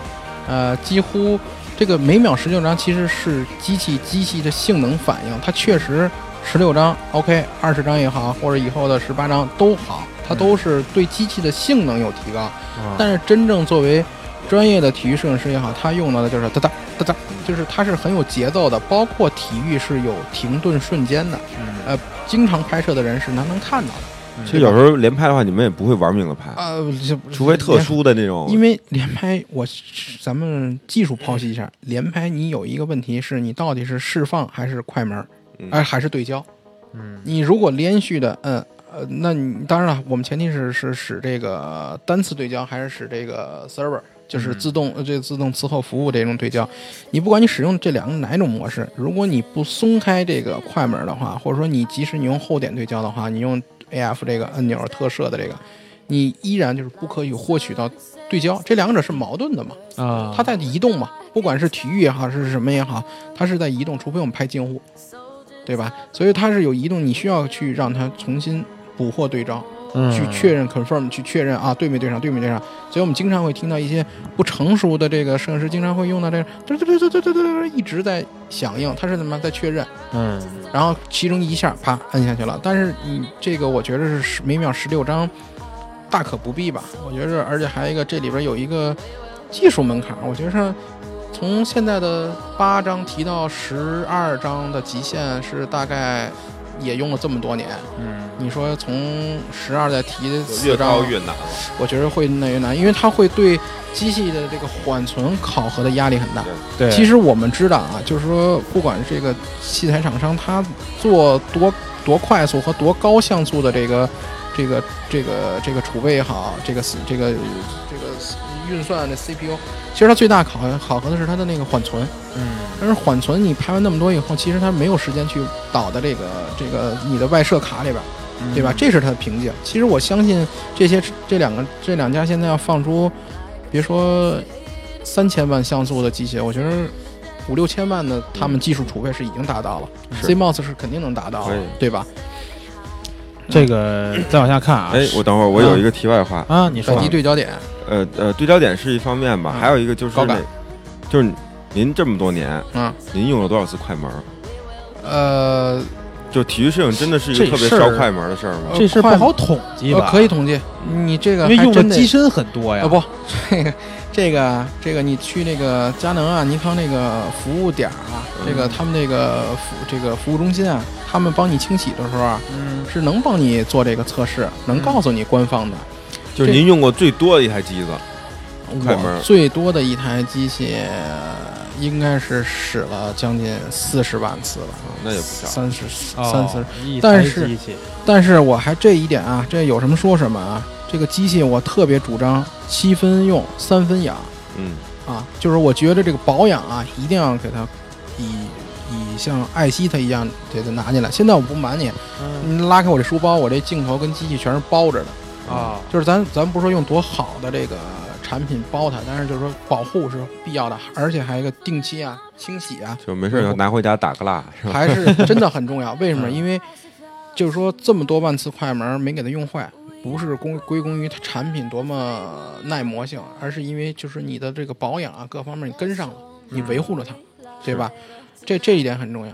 然后呢，我觉得高感提到这个巴罗提到这个高感，我觉得也很期待。确实，我觉得高感越高的话，嗯，确实能发挥很多在体育上发挥的优势，快门上。对，对对对嗯，这这样的话就有比如说，时候可能比如说，就是比如拍那个滑雪那个嗯单板的话，嗯其实有的时候是晚上，可能环境光也不是特别好呃，非常好。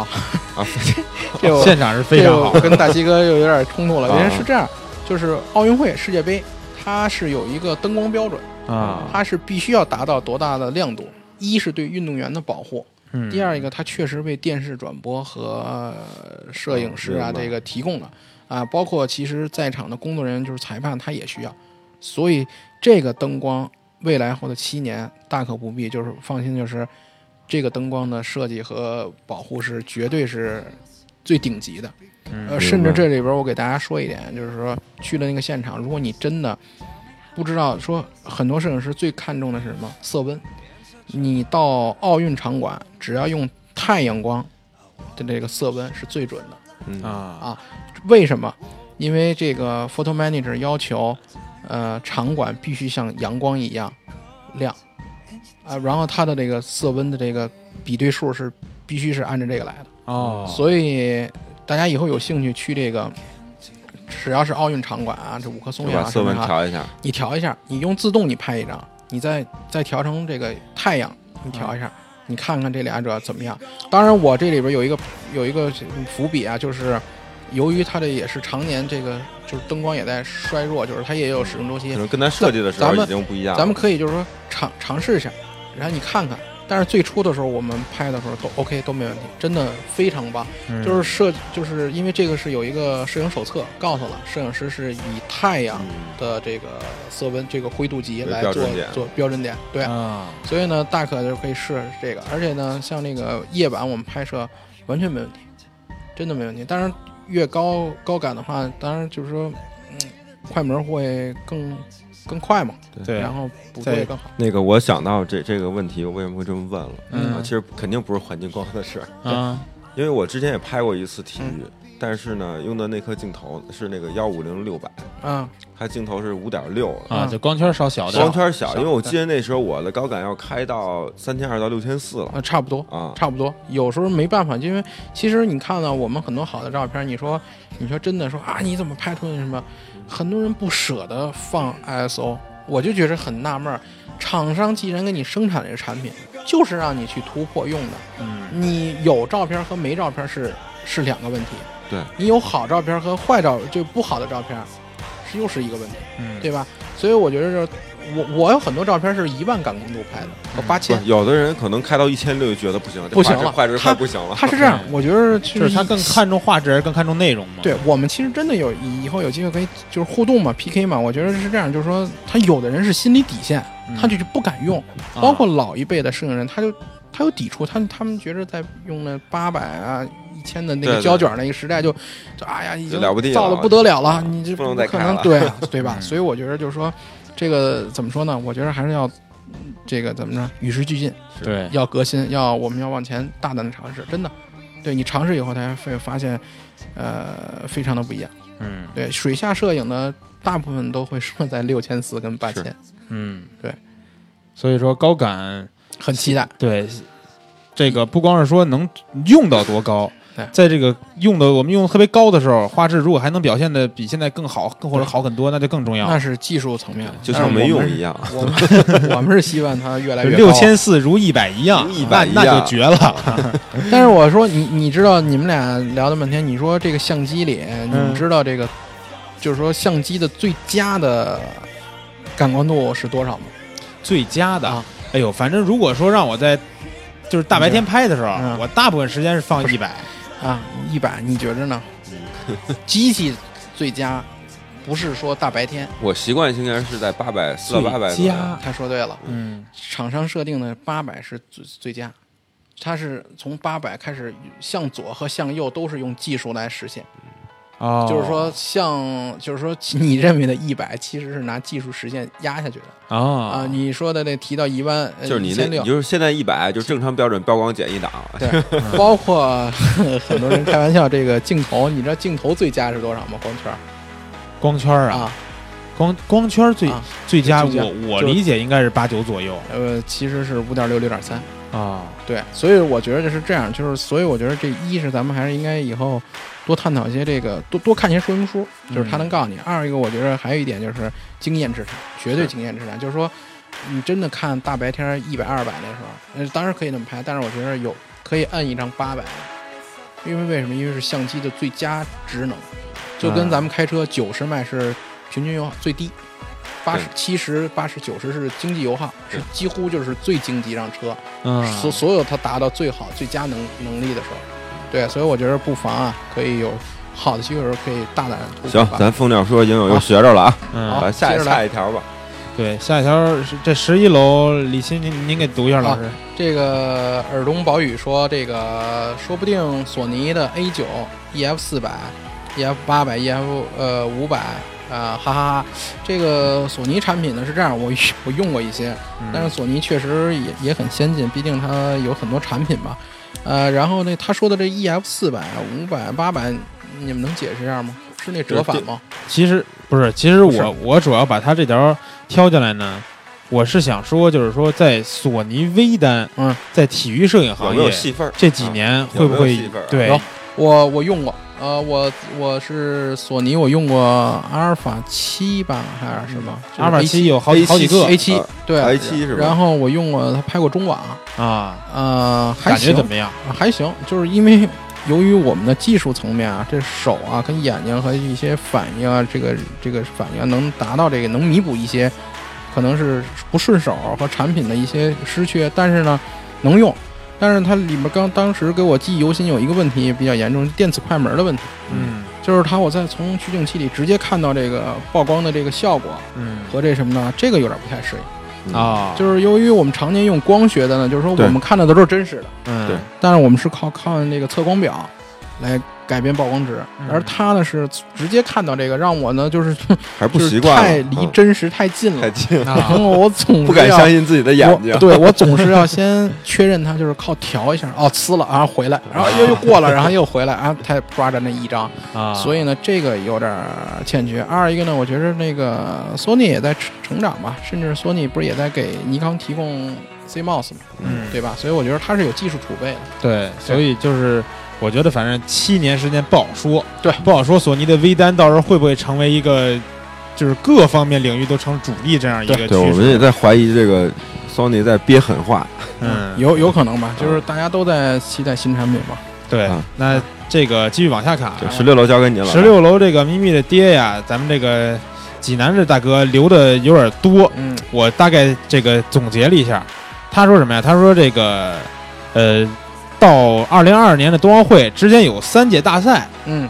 这点其实他总结挺好，就是一六年和二零年的奥运会和一八年的世界杯，嗯。在这大赛期间，一般来说啊，嗯，就是佳能和尼康在机器或者镜头都会有一些更新，对吧？我认为是在奥运年会有，世界杯年不会有。很少。啊，那那也就是说，一六和二零对。两届这个呃奥运会应该是会有对新的相机或者机身。然后呢，他后面提到一个就是说，这个五千万像素级别啊，现在已经出成了这个屠龙之计。嗯他说，但是呢，这个未来的话，除了少数领域，高像素已经成为了鸡肋指数。他有一个这样的看法，嗯，就是他觉得高像素可能是一个鸡肋指数。不会吧？因为高像素，我觉着谁都需要更清晰的照片。你觉着？我觉着高像素的话，有一点对我们来说，就是我恨不得可以用七十两百就能裁出四百的嗯感觉。效果，对吧？这这这可能是有点儿这个偷师啊，就是嗯所以我觉得不可取。但是我我们还是很期待高像素。嗯，啊因为这个事儿啊，我在后我在看了大部分网友留言，嗯他们在猜这个 ED 叉，比如这个系列，就是嗯专门为体育摄影用的这个系列的时候，嗯，他们的像素一般都不会说太高，嗯两千多、三千多到头了。其实这个我觉得就是说太保守。从我们从业人员来说，我觉着啊，我觉着还是很期待往上走。为什么呢？因为你只有它往上走了，然后其他的机能的东西就全提升了。嗯真的，甚至说不好听的，我觉着包括这个 EDX 为什么配重是这个重量，是因为它跟这个大镜、大这个超广、超超远定焦的匹配，是一个嗯平衡配配重嘛，嗯，对？吧？所以我觉得大像素真的很期待，真的。对，嗯，高像素在体育摄影中，我反正我觉得是非非常有用的。嗯然后这个咪咪的爹还说了一点，就是说这个连拍速度这块儿，嗯他说这个咱们的相机连拍速度再发展一点，它甚至可以出现这种摄影和视频的联动情况，就是嗯您刚才提到的，比如说我们就各方位录这场比赛，完事儿我们直接抽帧就行了。呃，这一点吧，我个人观点啊，我特别反对这个照相机能拍视频。嗯呃我是我有话直说，所以我也不怕拍砖。我的意思就是说，这事儿呢，我觉着啊，什么事儿咱干好了，你要是画国画的，你就踏踏实实拿毛笔把国画画好；嗯。你要是写书法的，咱就把这字儿写好。嗯，当然了，这个这这我只是举这例子啊，就是说它都有这功能，嗯。但是我不希望这两者功能呢结合在一个产品上，嗯。就是会发现一种积累问题。而且还有一个，我说句不好听的，真正的这个新闻采访或者什么，该用摄像机还是摄像机，对，你该是照相机还是照相机。嗯。所以我认为啊，这个这只是商业手法的问题，它在照相机里边加了这个视频的功能，嗯或者就有这个卖点。但是其实说不好听呢，我建议真正人家可能搞摄像的或者什么的，还是愿意用摄像机，呃，嗯方式方法不太一样。当然，抽帧这问题的话，呃，咪咪的爹，我可以直接回答您，是因为我们这个工作啊是寸寸秒寸金，根本没有这个太多时间后期了拍。视频去。对，就嗯一是视频，二一个没有太多时间像您说在抽帧了。我们现在已经，您没见过我们的工作，我们几乎就是拍完以后，行程片就已经发走了，啊，就已经跟这个零秒对接出片，了，就是说就已经跟编辑嗯专业的新闻所摄影以才会对机身的裁剪会有很大的需求。非常有大的需求，所以我希望佳能产品下一代真的有这个尼康的这个功能，嗯。对吧？裁剪，甚至说就是说需要提升这个联动性，就是你机器你这个拍摄以后，它的联动性，它怎么能通过它同步出去，对吧？啊。或者说我们怎么能尽可能的发布出去，嗯。对吧？嗯。对，其实这这个咪咪爹后面也说了，说嗯。自媒体的发布联动这块儿，对，但是他又提到另外一点了，就是这个后对焦技术，也就是说，之前我们在这个节目里边也说过的一点，就是相场相机。嗯，我听说过这个技术。您觉得据说就是拍下来以后再找一个点然后对啊后期再对焦？这个呢，我觉得有一个问题，就是首先一点的话，第一，您的数据量采集很大，嗯，对，吧？这是属这是不太符合现代新闻这个工作环境所需，对吧？嗯第二一点的话，我觉得这个东西还有待于技术和这个什么弥补，因为世界杯的时候，呃，该替的人是专门有一张照片是拍全景图，他就是拿着一个八到十五，然后呢拿着一个独脚架，然后呢是转四个方向，转完以后呢四张片儿出来以后，呃搁到电脑上有一个程序，帮他跑，跑完以后他就发布出来。但是那个呢就是就就就全景嘛，就大概看全景。但是那个呢要求呢就是几乎他占了一个人，他在干这件事儿。嗯对于我们来说的话，一个人干这事儿，就是说不可能说哦，我拍了它，然后这个我还要去制作，等这个周期，还要输出，对吧？嗯。它需要有这个周期，所以我觉得这个这个相场相机啊，未来在商业以及其他途径上可能会有大的发展，但是在新闻这个范畴和就是体育新闻这里边，发挥的能量可能会小一点。嗯，对，包括我们其实现在说的那个直升飞机，对，无人机，对吧？嗯。其实就是为了一个大鱼眼儿，为了一个大的那个这个这个这个场景，嗯，但是其实嗯应用不是很多。而且现在现场相机的话，嗯。体育摄影也是动态的，对，所以想实现这个还是有很大难度。呃，数据采集量极大，因为它不是一个拍大合影。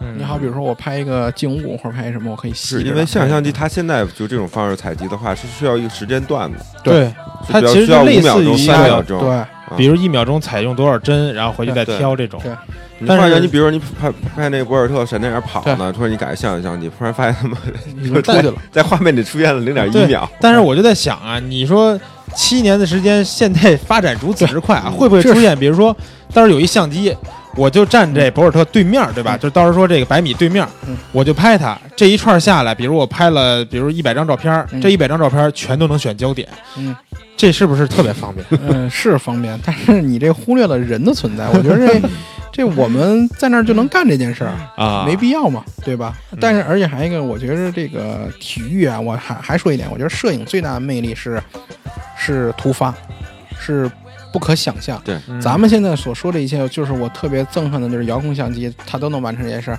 就是什么都是我们之前想好的。但是谁能预设博尔特在跑的时候摔倒了，啊，或者是怎么怎么样了？这种突发是最考验人和机器以及反应。嗯但而它能不最大的能摔在你的预制相机前？对，而且呢，我觉得这个这这这这怎么说呢？就是说你人能不能成名，也真的有可能就这一张照片让你成名了。对为什么？因为在那一时刻你集中精力对你在那儿，你集中精力，嗯对吧？相场相机可能能记录，但是就是说它依旧没有那么精彩。嗯，说这事儿我又想起来，当年齐达内和马德拉齐那一张照片了对呀，别人都没有注意，对吧？那个人拍到了。那个照片不是有人拍的，那个照片是怎么回事？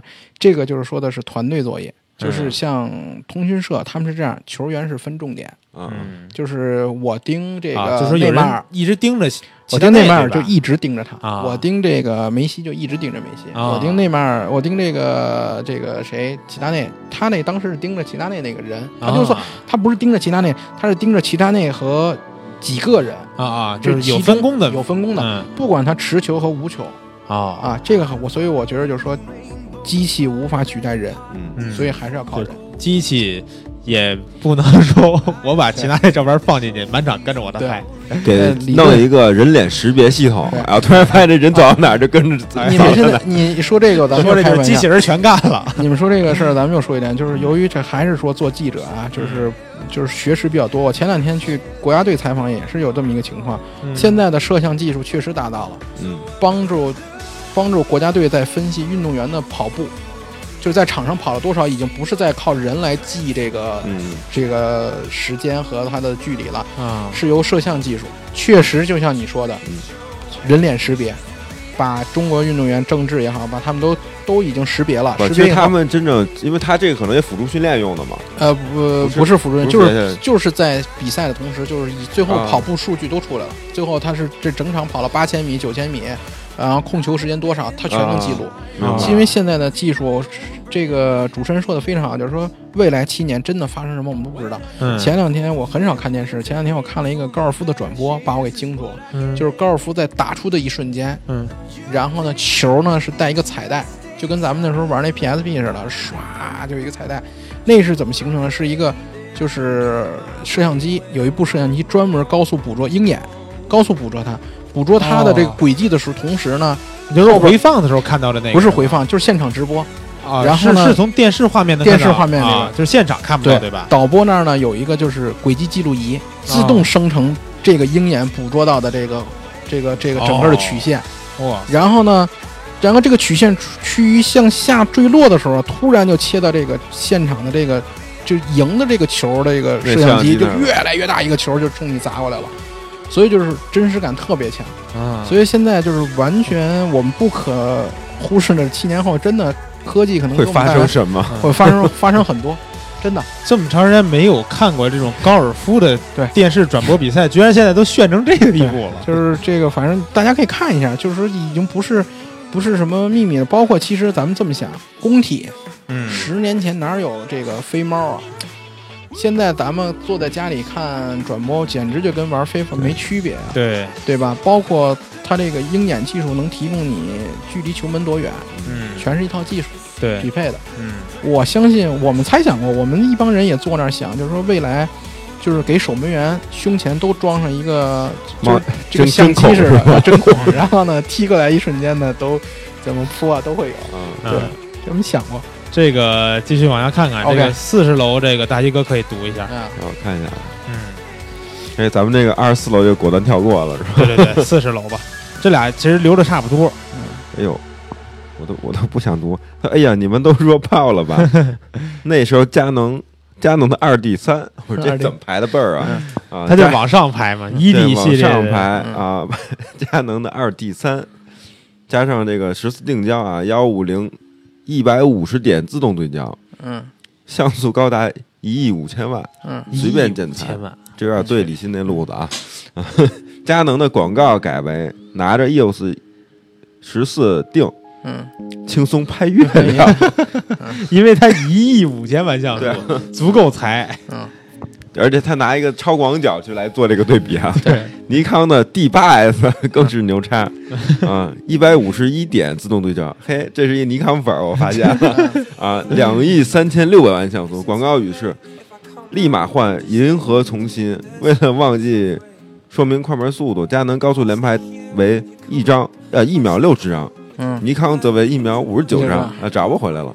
索尼在一边看着笑话，心想我还是拍一百光年外的星际尘埃吧。嗯，他他主要是从这个他，我发现他这留言主要就是聊像素了，对，聊像素啊，就是他他觉得七年之后这像素肯定就是说我拍一月亮，没准我裁图都能裁上。这就看嫦娥了，就。嫦娥。这有点邪乎。啊，来加加动漫效果了。对，从这点来说，我觉得这个网网友的这个热情很高，所以高像素确实是对厂商应该是一个比较大的考验。嗯，对，而且我觉得确实我我们从我们的感觉来说，也就是高像素提高吧。其实别的，但是其实有一个问题，就是也是技术问题，你们也比较了解，就是再高像素，它这个镜头的这个嗯，叫什么解析镜头度解析解析度就达不到了。对，包括那个五 DS 也是嘛，已经达不到了，就是说必须使定焦了。嗯但是即使使定焦，其实已经，所以我觉得这个这个推翻致命的革新在于哪儿呢？就是你镜头可能也要变。对像素再升，这镜头只能当烟灰缸了。对我认为是可能是真的可能达不到，嗯对啊但是是我感觉啊这是一个，技术瓶颈吧。我感觉七年的话，我觉得能达到一亿像素的相机生出出出出生吧，应该。觉得不好说，按现在的这五六千万是一坎儿了，已经。对它，因为它这还是这个镜头解解解那个解析率的问题，而且我觉得这是一环扣一环，一环扣一环，不是说它就是不能解它要但是我觉得是这样，能解决，不见得是商用化，就是不是民用化，嗯它可能在其他范围内可能高级别的可以用，嗯对吧？甚至我觉得认为这个东西不菲，应该。对，而且确实我们要那么大的又干什么呢？我们还得反问，真的，一亿五千万记者估计就得很留恋谁手上当时要有一二手相机，骂图文赶快得回收。为什么？因为我觉得八百万 就能把这事儿干了，没必要拿一个一亿五千万导导二三哎两三个小时的照片儿。社会在进步，对，什么都不好说。哎万一到时候你发现大家的屏幕已经不用二十四寸了，全都是五十五六十寸的屏幕。每人一上班，突然发现他妈带了一投影仪，对呀，我觉着从从不管从什么角度来说的话，高像素确实需要，但是我觉得还是应该有个边儿，嗯。因为它必定会连带别的这个衍生。呃对其实我们可以想啊，就是我们从五 D 三到五 DS，其实就是一个乘二的过程，啊，对那 D 三对吧？啊，对，对差不对对。太多但你如果说现在五 D 五 DS 就是半亿了，那其实下一代其实也是一乘二的事儿。对。啊，理理论上是这样，所以对啊我觉得，所以我就说还有七年嘛。还是有机会的啊。嗯但还是确实是，但是问题就是说，呃，我们现在操这心，关键是是能不能厂商能不能达到？这铁突然里边发现，哎，我觉得那个老大马上你接着应该读一下四十五楼。突然妈嗯发现四十五楼这个一系列产品做到了，我跟你说，不光是四十五楼，之前还有这个好多网友在这里边给咱们留言，说操心都操到七年之后了，各种是吧这种。其实我们按照这个现在来说，奥运年其实不是七年之后，其实就是两个阶段年嘛。就是逢夏季奥运会的话，一一六嗯，二零的话，你到二零二其实就是两两个这个阶段，两个阶段也就能产生最多产生两套产两代两代产品。嗯，其实七年能产生两代产品，能有多大的飞跃？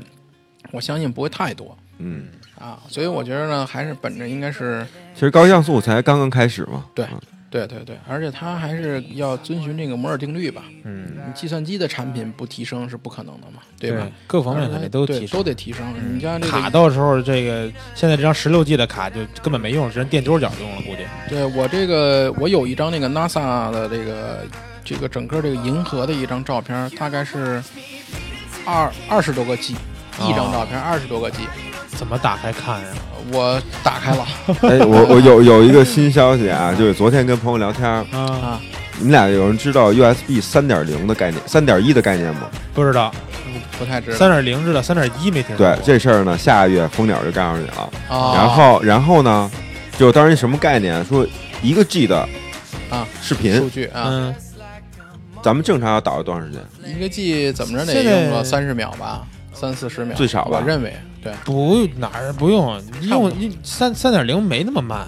不是没你不管，那么慢也得咱就说你二正常打二三十。秒，对，我后来问朋友，他说一个 G 的这个这个素材啊两秒钟。两秒钟啊。但是关键是你还得看背写物体式嘛，你如果对写固态的话，嗯真的很快，但是你要是写普通硬盘可能慢点儿。嗯。因为我们现在照片往里导，我十六个 G 大概得需要十六 G 的，我有的时候拍满了，大概没拍满十四三四个 G，这确实得需要一分半两分左右，嗯，对吧？各种速度都在提升。所以说这个就是需要整体的一个对整体的提提升，对，咱们看四十五楼啊，嗯。四十五楼这条，我觉得是说的确实很有点。嗯。这个叫庆尚南道，他说二零二二年没准儿小米相机、华为相机、叉叉叉叉相机相机登场。对，相继登场，他应该是想说，这个首先一点，我觉得这个他说的这些都是因为都是手机厂商嘛，对，相机就是因为我觉得手机厂商相机的最大优势在于什么？就是由于这个社交平台的推广。对，由于我们就是人啊，这个很是一个很是个情感动物。嗯，当他们蜂拥喜爱这个自拍的时候，这些就会火，嗯对吧？所以我觉得这个这还是看时代发展。嗯，而且我感觉就是说，他说的这个如果说小米真有一天他说他做相机了，呃，是在做，对，不知道吗是在做，你知道吗？我真我真不知道。是是在做，他他要他是不是他是在做数码消费类的卡片机，还是说单反相机啊？呃微单吧，好像呃反正是也是打微单是纯它是这样，就是前一阵儿那个某某平台发了一个关于小米的一个相机的谍照，啊，就它究竟是什么，谁也不知道啊，但是它是一相机。你我没看这消息，长得像单反相机。对，然后当然就是说像那个索尼的某一款特别的像。哦然后其实我们当时聊这个点不是在于它做什么相机是做什么样，嗯就比如说它一镜米是索尼。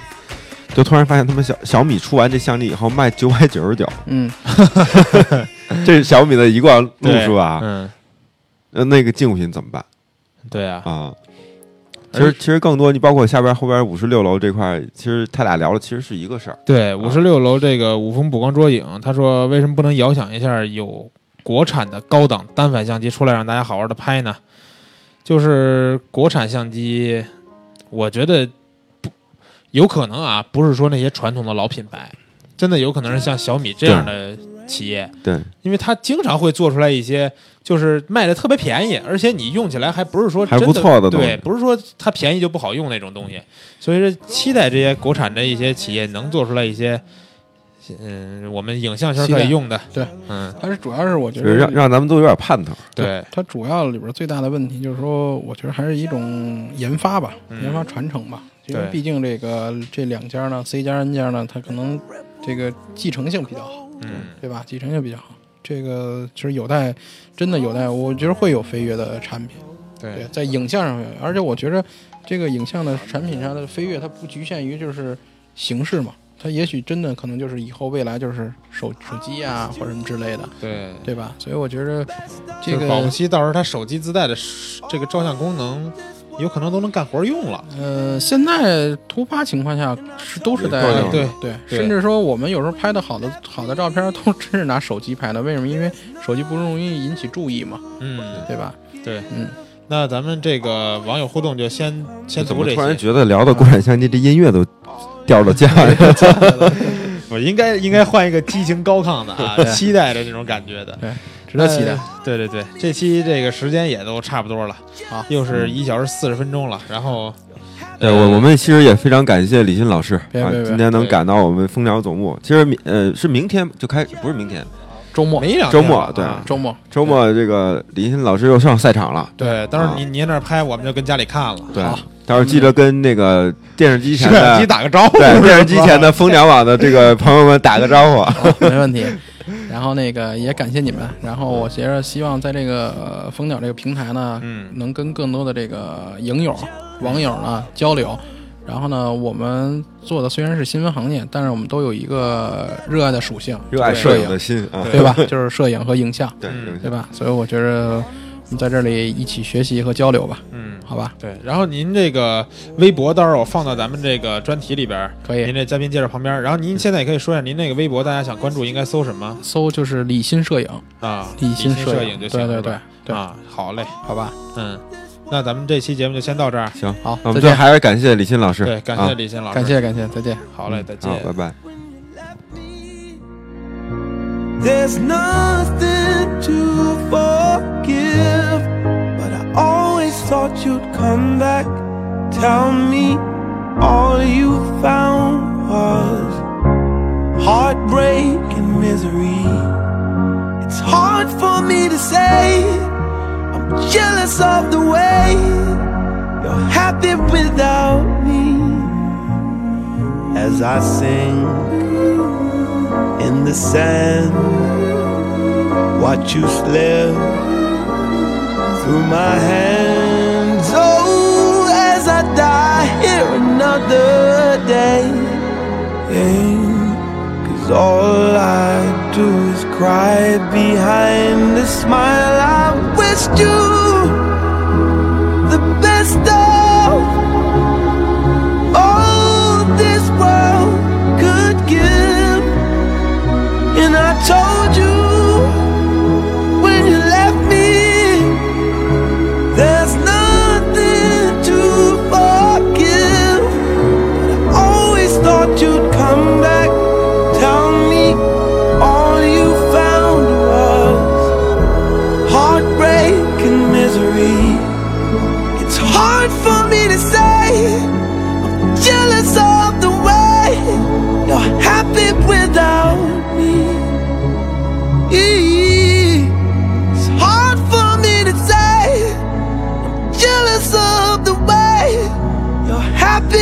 down.